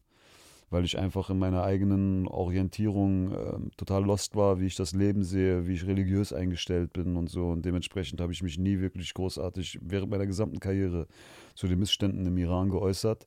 Aber gerade weil sich in den letzten Jahren bei mir einiges verändert hat und ich halt auch, wie gesagt, gewisse Denkstrukturen abgelegt habe und mir einfach auch nicht mehr Sorgen mache, wie ich bei wem ankomme, weil ich das oder das sage, bin ich jetzt mal äh, rausgegangen und habe wirklich einmal äh, klargestellt, wie ich diese ganze Sache sehe, weil ähm, für manche Leute schon der Eindruck entstanden ist, ich wäre ein äh, Regimeanhänger oder jemand, der für die iranische Regierung ist wo es definitiv einige Leute in Deutschland gibt und auch in, in, unserer Szene, die aber niemals die Eier hätten, vor der Kamera sich dafür auszusprechen. Und mir war klar, dass wenn ich rausgehe, ich erstmal natürlich ähm, Solidarität bekenne für meine Leute, aber dementsprechend hier in Deutschland auch voll in Diskussion geraten werde mit Leuten, die halt für dieses Regime sind, weil vor allem gibt es viele Länder außerhalb von Iran, die stark von dieser Regierung profitieren und dementsprechend auch der Meinung sind, dass das gute, rechtschaffende, fromme Muslime sind, die dort an der Macht sind. Und Iran ist so die letzte Instanz, die dort im Nahen Osten ähm, gegen die Ungerechtigkeiten des westlichen Imperialismus kämpft. So und dementsprechend muss man für die iranische Regierung sein. Es gibt viele Menschen, die so denken und ähm, an die du auch gar nicht äh, emotional herankommst, die dir gar nicht zuhören wollen, wenn du denen sagst, ey, ich als Iraner habe einen ganz anderen äh, Bezug zu diesem Thema. Ich habe eine ganz andere Emotion Informationen dazu und ich weiß auch ganz andere Dinge als du. Ich weiß, wenn ich im Iran bin, die einzigen Menschen, die du in dicken Autos siehst, sind Leute, die mit der Regierung connected sind. Ich weiß, dass die meisten Familienmitglieder dieser Mullahs und frommen Muslime, die unserem Volk sagen, wie sie zu leben haben, ihre eigenen Familien außer Landes geschaffen haben und freilebende Töchter irgendwo in Kanada und Amerika haben und einfach nur Milliarden von Geldern horten und das alles mit dem Deckmantel Miss Islam machen, aber einfach unser Land gefickt haben, auf gut Deutsch. Sorry für diesen Ausdruck jetzt hier im Podcast. Und ähm, ich sehe das halt aus einer ganz anderen äh, Perspektive. Aber ich kann verstehen, dass wenn du in einem, aus einem Land kommst, was auch viel Armut hat und ihr die ganze Zeit Geld von dieser Regierung zugeschossen bekommt, ja, dass du irgendwie Sympathie damit hast. So, ne? Aber verstehe dann auch, dass das Volk genau das Gegenteil hat, weil dieses Geld, was euch geschickt wird, wird von diesem Volk weggenommen. So, und das ist das Problem. Und ja, es muss irgendwann mal eine Revolution geben. Jede Diktatur, mein Vater sagt seit Jahren, die haben nicht mehr allzu lange, weil jede Diktatur irgendwie nach 40, 50 Jahren endet, enden sollte, spätestens hoffe ich zumindest.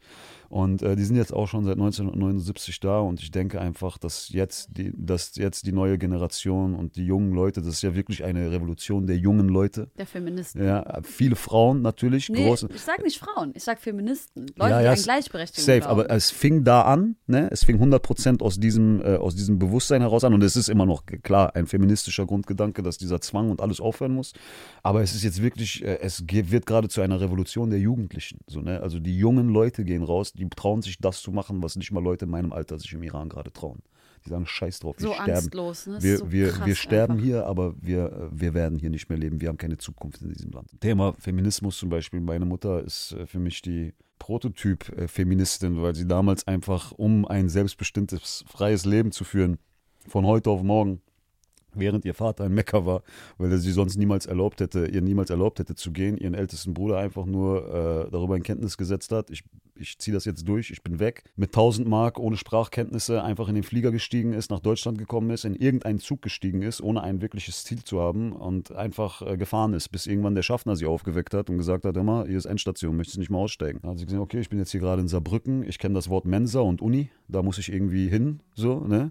Und hat sich dann äh, durchgekämpft und am Ende des Tages, sie ist so mit diesem Standing nach Deutschland wow. gekommen, als 19-jährige Frau. Alter. Und jetzt, äh, wie, wie lange ist es jetzt her? Vier, was laber ich, Alter? Das war 1980, 1980, ja, ein Jahr nach der Revolution, das ist jetzt mittlerweile 42 Jahre her. Sie ist Diplom-Ingenieurin, mein Vater ist Diplom-Ingenieur, hat zwei Söhne großgezogen. Der eine ist Arzt, der andere ist ähm, Rapper. Kennst du so? Aber ähm, hat äh, sie hat sich gemacht so und sie ist einfach als 19-jähriges Mädchen. Jetzt stell dir das mal vor, ich, wie, so, wie, krass unsere Eltern waren. Ich ja. mit 19 Jahren, ich war noch ein kleiner Pisser, ja. Hättest du mich mit 1000 Mark in ein Ausland geschickt, ich wäre wahrscheinlich auf Crack dort unter einer Brücke gelandet. Verstehst du, was ich meine? Meine Mutter kommt hier hin und schafft es wirklich bis heute am Start zu sein und spricht fließend Deutsch, hat sich integriert, hat zwei vernünftige Menschen auf die Welt gesetzt und großgezogen, die erfolgreich geworden sind, so, ne? Hat aber auch, muss ich aber auch sagen, weil das ist ja, wird ja heutzutage immer als, was heißt antifeministisch, aber Feministen in unserer deutschen Bubble, sage ich mal, gehen sehr krass dagegen. Meine Mutter hat aber auch ihren Beruf aufgegeben für ihre Kinder. Ne? Also sie ist damals, sie hat äh, fertig studiert, hat ihr Diplom bekommen und war so, als, ähm, als mein Bruder jetzt gerade, weiß nicht, vier Jahre, viereinhalb war und ich gerade frisch zur Welt gekommen bin, die ersten Tage in ihrem Beruf angefangen und hat dann nach drei Tagen meinen Vater angerufen und hat gesagt, hör mal, ich mache das nicht. Ich, Ich halte, glaub, das, ich ja. halte das nicht aus. Ich gehe zu meinen Kindern. Meine Kinder sind meine Karriere. Mach du das mal und ich gehe, äh, ich gebe die niemals ab an irgendeine Tagesmutter, damit ich jetzt hier Karriere machen kann. Feministisch ist ja auch das selbst entscheiden zu Genau. können und das selbst zu entscheiden. Deshalb Ja. äh, Und das ist auch das, was, wo ich, du hast gerade gesagt, so, das ist jetzt in Deutschland irgendwie ganz anders. Ich glaube, dass das, was du gerade sagst, so diese Alice Schwarzer Generation von Feminismus ist, wo es so darum ging, dass die Frau unabhängig von ihrem Mann ist. Mhm. Aber und es deshalb eben hieß, dass man als Frau eben weiterhin arbeiten soll oder als Mutter weiterhin arbeiten soll.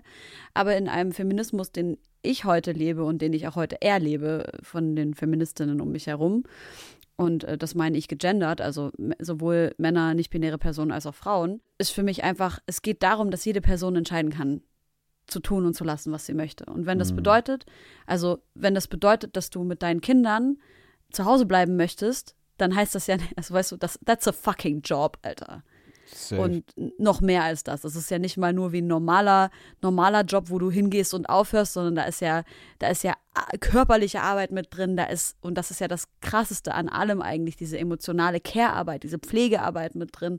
Und dann hängt ja auch noch deine Existenz daran Safe. und das Überleben von zwei Menschen in deinem Fall. Ja.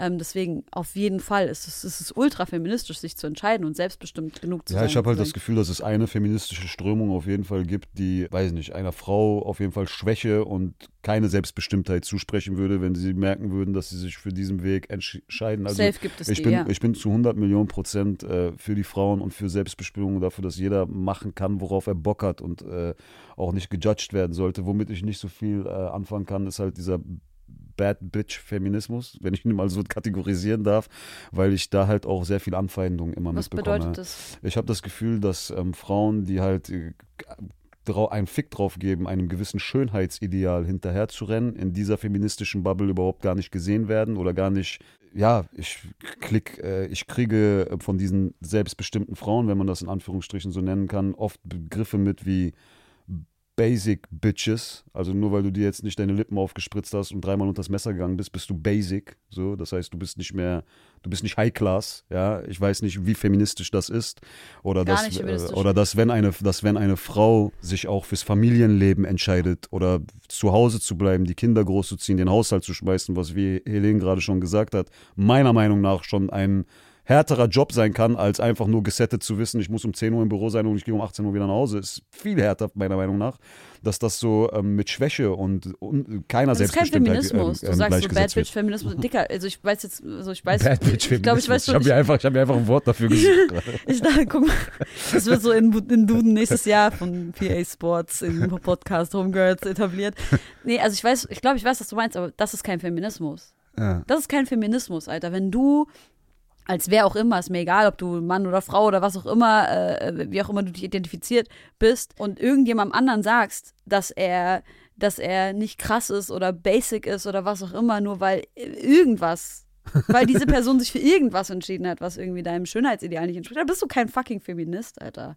Ja. Also, ich ja, glaube, das ist und das, was ja mich worum- besorgt, wenn ich auch über meine Tochter rede. Ne? Ja. Ich habe es vorhin so ein bisschen durch die Blume angesprochen. Ich merke halt schon, dass so ein bisschen eine Gesellschaft heranwächst, in dem sehr viel Wert auf diese Dinge gelegt wird. Und äh, selbst wenn meine Tochter Bock darauf hat, am Ende die keine Ahnung, ähm, was auch äußerlich irgendwie sich ähm, anders zu verwirklichen, wie ich es mir gerade vorstellen würde, äh, kein Problem so, ne? Aber ich habe, ich möchte nicht, dass sie zu diesen Menschen gehört, die ihr gesamten, gesamtes Selbstwert darüber definiert Ja. oder vielleicht auch irgendwann Komplexe und Probleme mit sich selbst bekommt, weil sie irgendeinem Schönheitsideal nicht entspricht, der jetzt gerade in dieser Gesellschaft so glorifiziert wird, dass du als Frau echt nur krass sein kannst, wenn du so aussiehst und den Männern irgendwie das Geld aus der Tasche gezogen bekommst.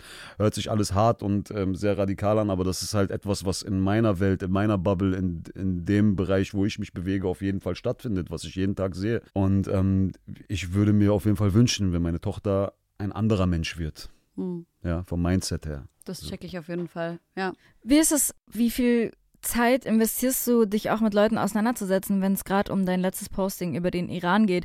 Wie kommentierst du oder wie kuratierst du die Kommentarspalten so mit Pro-Regime, Antisemitismus? Also sind, du kriegst ja wahrscheinlich von den verschiedensten Seiten aufs Maul im Internet. Wie, ich krieg auch wie viel von Zeit? Iranern aufs Maul, für die ich nicht äh, genug mache. Kennst Ja, so? aber wie viel Zeit investierst du und wie hältst du das psychisch aus? Kommt drauf an. Es gibt Tage, da habe ich zu tun, da habe ich einfach faktisch keine Zeit für sowas und dann kommt es auch gar nicht an mich heran. Und dann gibt es auch Tage, da habe ich relativ wenig zu tun, dann erwische ich mich dabei, wie ich einfach in Diskussionen mit Menschen gerate, wo ich nach einer Stunde sage, warum diskutierst du gerade mit dem? So, dass ich dann wirklich in meinem Nachrichteneingang beispielsweise eine Sprachnachricht von jemandem habe, der aber irgendwie mir das Gefühl gibt, dass er vernünftigen Gesprächskonsens anstrebt. Und dann nehme ich ihn an und dann unterhalte ich mich auf einmal mit ihm so. Fast, fast eine Ja, halbe das ist Stunde. Fast eine halbe Stunde, 40 Minuten. Dein so. Ernst? Ja, aber wenn er Ich wirklich Dinge gut. sagt, die mich dann auch triggern. Also jetzt nicht einfach nur, der schreibt mir irgendeinen Blödsinn, sondern der geht auf diesen Konsens ein und gibt mir seine Meinung preis und ich denke mir, nein, ich muss dem jetzt erklären, dass er scheiße redet. Dann gehe ich da rein und diskutiere mit dem. Ja, passiert auch mal. Und dann schäme ich mich auch nach zwei Stunden dafür und denke mir, was machst du hier, verdammte Scheiße, hör mal auf. So, dann schreibt er mir irgendwann nach zwei Wochen wieder und merkt, ich antworte ihm nicht mehr. Und er denkt sich, scheiße, Mann, er hat einfach nur einen guten Tag. Ja, ist ja also ich, ähm, Helene, was ich dir aber sagen wollte, weil wir hatten diese Diskussion einmal bei äh, Instagram und ich weiß, ich weiß, du wolltest das Thema jetzt hier im Podcast nicht mehr rausholen, aber wir haben mal darüber gesprochen und irgendjemand hat in einer Fragerunde von mir, zu mir gesagt, was hältst du von toxischer Maskulinität? Da habe ich gesagt, genauso wenig wie von toxischer Femininität. Und dann hast du mir gesagt, das kannst du nicht sagen, weil sowas existiert faktisch nicht und ähm, da äh, ist jetzt wahrscheinlich ein Punkt, wo wir zwei Stunden darüber diskutieren können. Das Ding ist ja, es gibt Menschen, äh, die toxische Verhaltensweisen auf andere Menschen projizieren. Also einfach toxisch sind. So, ne? Bei Männern, ich glaube, dieses Wort toxische Maskulinität kommt darüber zustande, dass ein Mann halt so seine Maskulinität oder dieses Männlichkeitsbild, dieses alteingesessene Männlichkeitsbild auch nutzt, um irgendwie ein toxisches Verhalten auf eine andere Person, im, öfter, im meisten Falle auf eine Frau zu projizieren. Ich denke, das bedeutet dann toxische Maskulinität. Du bist kein richtiger Mann oder ich bin hier der Mann und ich mache so und diese ganzen Geschichten. Ne? Wenn man das, wenn man die eigene Männlichkeit oder die, die Eckpfeiler so des Mannes nutzt, um irgendwas auf eine andere Pos- äh, Person zu projizieren, was toxisch wirkt. Ich habe halt das Gefühl, dass es mittlerweile, was heißt, ich habe das Gefühl, ich hatte halt eine Beziehung zu einer Frau, die das äh, äh, hatte.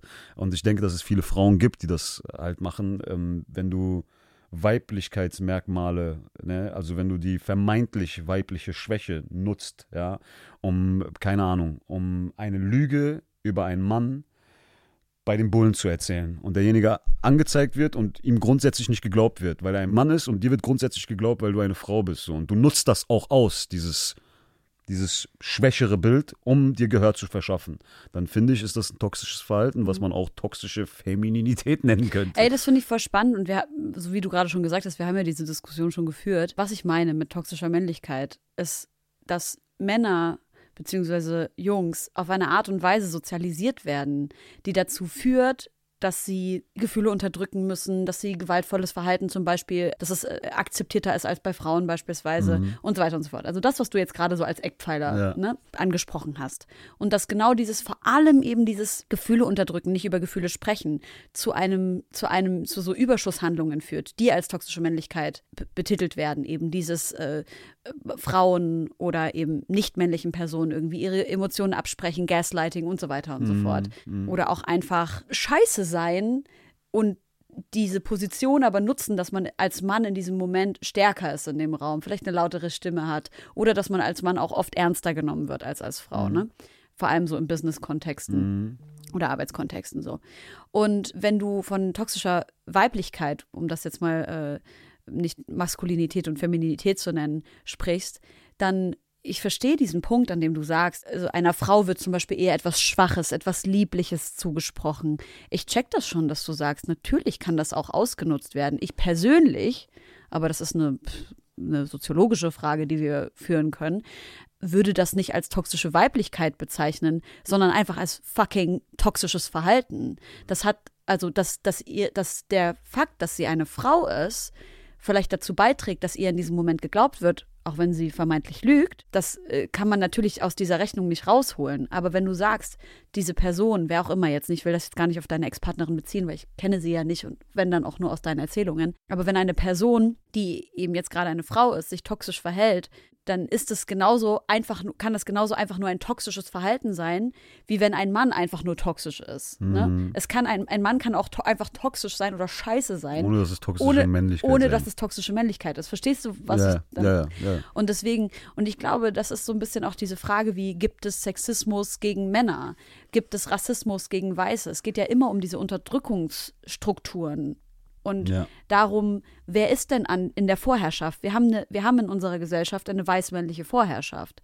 Und nach den weißen Männern kommen generell erstmal weiße Frauen und dann kommen Männer allerlei Herkunft und dann kommen Frauen mit, äh, mit Migrations- Ja. BIPOC-Frauen. Ja. Und, äh, und natürlich, da, das, das hat jetzt zum Beispiel noch nicht mit einberechnet, dass es auch, ne, dass auch Behinderungen eine Rolle spielen, dass auch ähm, ja einfach verschiedene Formen von äh, Migrationshintergründen, Hautfarben und so weiter und so fort Ja. eine Rolle spielen. Und äh, wir, wir können nicht nach oben diskriminieren.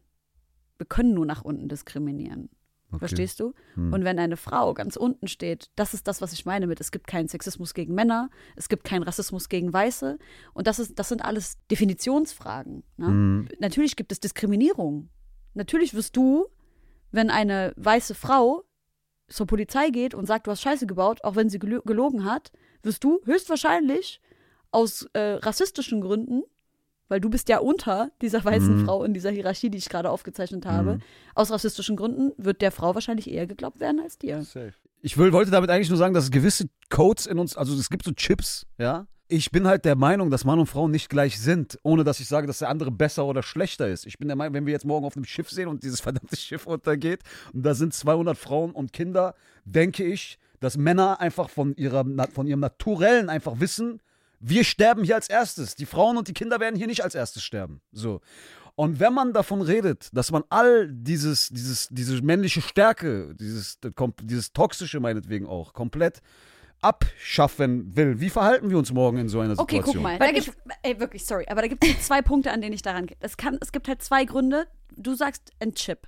Ja, geil, dass du genau dieses Wort benutzt, weil man kann davon sprechen, dass die Art und Weise, wie das System um uns herum gebaut ist, dieses patriarchale System um uns herum gebaut ist, dass das genau dafür sorgt, dass du das Gefühl hast, das ist so in dir einfach, das ist in dir drin. Ja. Aber es gibt für das, was du sagst, auch eine evolutionsbiologische Begründung, dass man sagt, die Frauen können die Kinder stillen, versorgen und so weiter und so fort. Und die Kinder müssen überleben, weil sie sind das, was, äh, was uns weiterleben lässt. Mhm. So, da, das könnte man schon auch so begründen, dass du jetzt von Chip sprichst. Also ich persönlich sage nicht, dass ich das unfa also dass ich das schlecht finde, dass Männer sagen, wir sterben zuerst. Ich bin so, ja, yeah, let's go. Tschüss, bye, yalla, bye. bin so, okay, gut. Aber ich finde einfach, das muss einfach jeder für sich in der eigenen Partnerschaft, in der eigenen Gemeinschaft für sich selber dealen. Ey, es gibt Sachen, wo ich einfach sage, da bin auch ich irgendwie so erzogen, dass ich das Gefühl habe, ein Mann hat sich so und so zu verhalten, beispielsweise, um zum Beispiel als mein Partner in Frage zu kommen. Ja, Mhm. das sind auch, ich bin auch äh, Ergebnis von meinen Erziehungen. Ne? Ja. Genauso diese, genauso, na gut, ich will jetzt nicht wieder auf das Schönheitsthema kommen, aber genau das muss neu verhandelt werden. Und es kann ja auch sein, dass wir neu verhandeln und sagen, ey, das sind Sachen, die können so bleiben, weil die schaden niemandem. Aber was ist denn, also was, was passiert denn mit dem einen Mann auf der Titanic, der dann sagt, nein, Mann, ich möchte aber nicht als erstes sterben. Warum darf der das nicht sagen?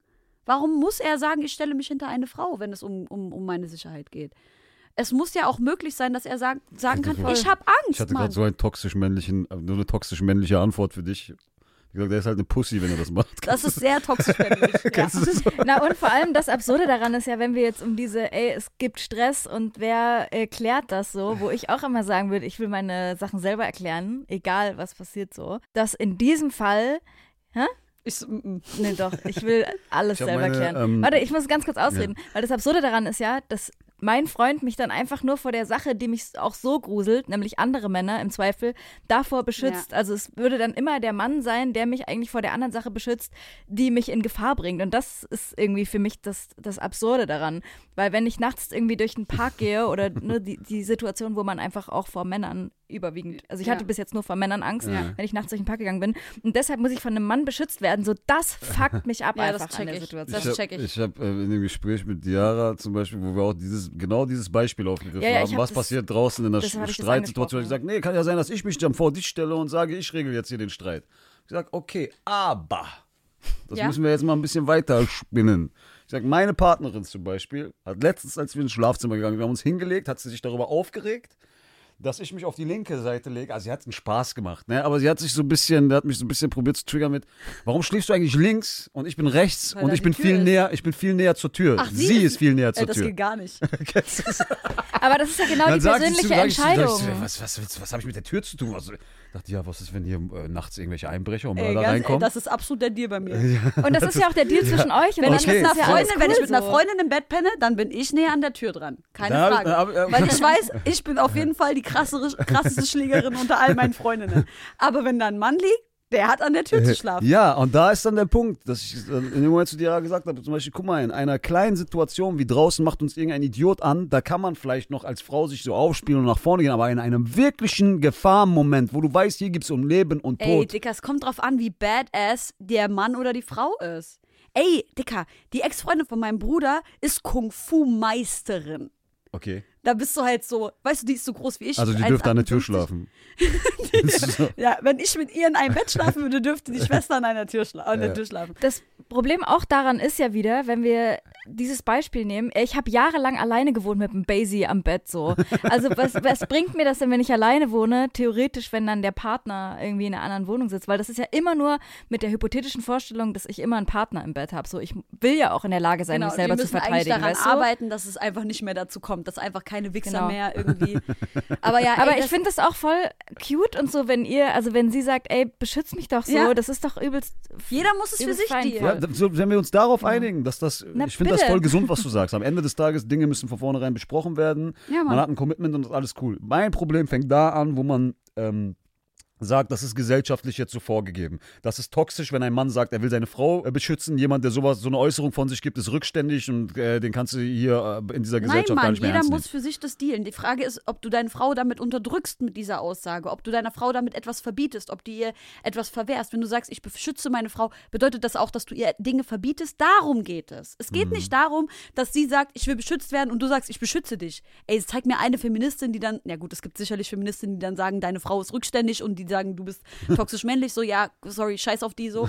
Aber es geht darum, wo, wer wird in welcher Form irgendwie eingeschränkt und ey, sorry, aber es muss halt irgendwie jeder für sich dealen und wir müssen dafür sorgen, dass in unserer Gesellschaft diese, diese Gefahren, und das ist, Josi, du hast es genau auf den Punkt gebracht, wir haben Angst vor Männern, dass das abgebaut wird.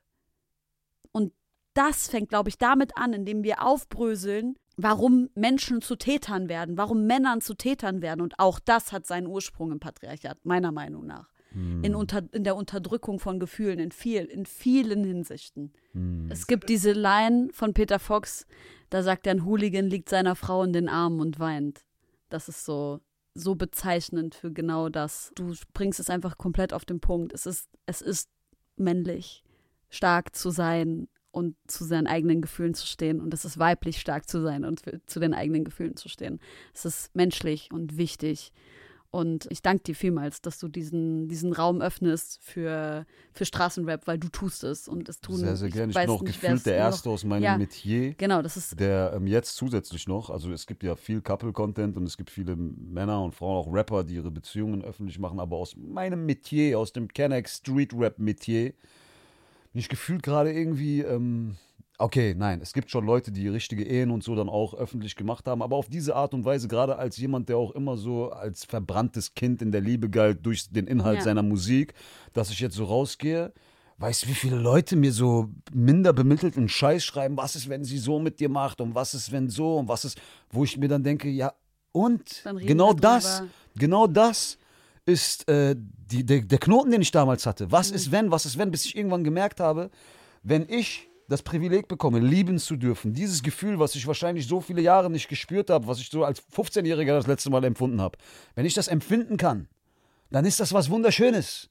Und wenn irgendwann in einem Jahr, keine Ahnung, irgendeine Scheiße passiert, ja, und diese Person hat mir mies wehgetan, ändert das doch nichts daran, dass ich ein Jahr lang dieses wundervolle Gefühl empfinden konnte. Und nur darum geht es und um nichts anderes. Nicht was, das ja auch komplett, lebt ja komplett von toxischer Männlichkeit, weil man Angst davor hat, was passiert mit deinem Ego, wenn morgen irgendwas rauskommen würde, was irgendwie dir ans Bein pissen könnte oder deine Männlichkeitsbild äh, in Frage stellen könnte, nachdem du dich so intim und liebend einer Frau gegenüber in der Öffentlichkeit gezeigt hast. Sage ich, ja, und selbst wenn das, und dann, und dann, dann ist die Beziehung vorbei und ich mache wieder mein Ding ganz normal weiter. Bin ich da, danach bin ich kein Mann mehr oder was? Hä? Man muss sich da auch die Gedanken machen, ist, was ist, wenn man selber Scheiße baut. Das ist dann auch schon. Natürlich, Ja. aber ich rede jetzt nur grundsätzlich von Nee, diesen klar. Männern, die mich deswegen, äh, die mir deswegen irgendwelche solche Texte bei Instagram schicken und so. Dann Von dir hätten wir das nie gedacht. Du bist doch ein Löwe und du bist doch hier. Bin ich immer noch. Ey, wer ist ein krasserer Löwe als ein verliebter Mensch? Ey. Äh, verstehst du, was ich meine? Und diese, genau diese Gedanken, ich würde die Leute am liebsten in den Arm nehmen und streicheln, weil ich weiß, dass genau all diese Gedanken mich so viele Jahre davon abgehalten haben, glücklich zu werden. Einfach mein Ding zu machen. Alter, wenn morgen irgendein Scheiß rauskommt, kommt halt irgendein Scheiß raus. Das verändert aber nicht gestern. Liebe Freunde, ich glaube, das ist das Schlusswort. Wenn ihr, wenn ihr wirklich so toxische Männer seid, die richtig kacke sind, dann kommt einfach mal zu Paham und lasst euch einfach mal streicheln. Hast du noch einen Song? Ich würde gerne Ja. vielleicht noch einen von deinem Mixtape oder hast du so einen Lieblingssong, der dich äh, für das Josie, als letzte. allererstes hast du das Gefühl, dass du heute irgendwie weniger zu Wort gekommen bist oder so? Wie, ich habe ja eure restlichen so. Podcasts nicht gehört. Fühlst du dich von uns unterdrückt oder so? Okay. So. Nee, ich hätte schon noch, also ich bin dann doch irgendwie noch mehr für den musikalischen Part zuständig irgendwie und hätte noch mehr über die. ich komme irgendwann mal vielleicht, wenn man bei euch auch zweimal vorbeikommen darf, da müssen wir eine eigene Folge Nächstes zu machen. Mal. Kennst du so? Also ich würde aber gerne aus dem Mixtape das Intro hören. ja. Ja.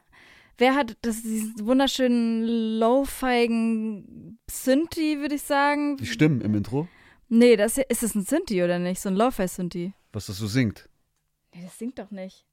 Oder? So? Das singt doch nicht. Das singt. Das Mach, sind Stimmen. Du meinst, wenn der Drop geht? Synth. Das? Ja. Das ist ja, das ist ein Synth. Ich meine, wenn der Drop aufgeht Ja. und diese, ja aber ich liebe, Stimme, die wie, das so, wie das so anfängt. ich würde jetzt voll einen auf und fachspezifisch so. krampfhaft machen, wenn ich dir jetzt genau sagen würde, was das ist. Dann müssen wir den Produzenten fragen. Es ist auf jeden Fall irgendein Wer hat's Instrument. produziert? Kennst du? Axel. Okay. Axel hat das produziert. Sova, begnadeter Sänger, neuer Künstler auf dem Label. Und das Intro ist einfach für mich so Atmosphäre krass. Genau, das meine ich. Und deswegen, ich liebe diese Atmosphäre ja, daran. Und ähm, deswegen würde ich das gerne hören. Und falls ihr noch einen Song von mir in eure Playlist packen wollt, sehr gerne Heaven. In ähm, lieben Gruß an meine Freundin, die das wahrscheinlich hört. Und äh, sie ist hier heute in diesem Podcast viel zu kurz gekommen. Wir haben viel zu viel über Vergangenheit geredet und deswegen Heaven auch sehr, sehr gerne. Liebe Grüße und herzlichen Glückwunsch zur Verlobung. Dankeschön. Danke. Ey, ist das Ja. alles an Songwünschen oder willst du noch was? was Ja, pack doch noch was hat- von jemand anderem mit Ich, drauf. möcht, ich möchte gerne einen Song, den du mit 15 richtig gefeiert hast. Boah, mit 15 richtig gefeiert habe. Okay, da machen wir Cool Savage und Azad Cook My Man. Mit 15. PA Sports, vielen, vielen Dank, dass du dir die Zeit genommen hast und so offen und ehrlich mit uns gesprochen Hat hast. Spaß gemacht. Hoffentlich sehen wir uns nochmal. Gerne. Bis in zwei Wochen. Bis dann. Ciao, Tschüss. ciao.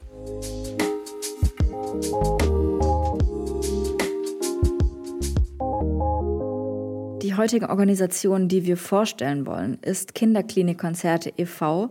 und die organisieren Bandauftritte auf Kinderstationen in Krankenhäusern. Das heißt, es gibt Konzerte, die sind kostenlos für Einzelpatienten, für Kinder und Jugendliche, die in Krankenhäusern sind und nicht mehr die Möglichkeit haben, gerade auf Konzerte zu gehen. Die sollen Ablenkung schaffen und natürlich so Momente der Freude, des Glücks äh, sind echt krasse, große KünstlerInnen dabei, die dort spielen. Und äh, es gibt in verschiedenen Städten, in verschiedenen Krankenhäusern Aktionen dafür. Und die finanzieren sich ausschließlich über Spenden. Das heißt, wenn ihr die supporten wollt, könnt ihr Spenden oder eine Fördermitgliedschaft abschließen. Und alle Infos dazu gibt's auch in unseren Insta-Stories. Äh, wir haben da auch so einen Button, also hier so ein Highlight, äh, was können wir tun. Und da könnt ihr euch das nochmal anschauen. Und sonst verlinken wir natürlich alles von denen auch auf Instagram. Also voll die schöne Sache. Äh, guckt euch das an und vielen Dank, dass ihr euch das immer anhört und ähm, helft und supportet, wo ihr könnt. Música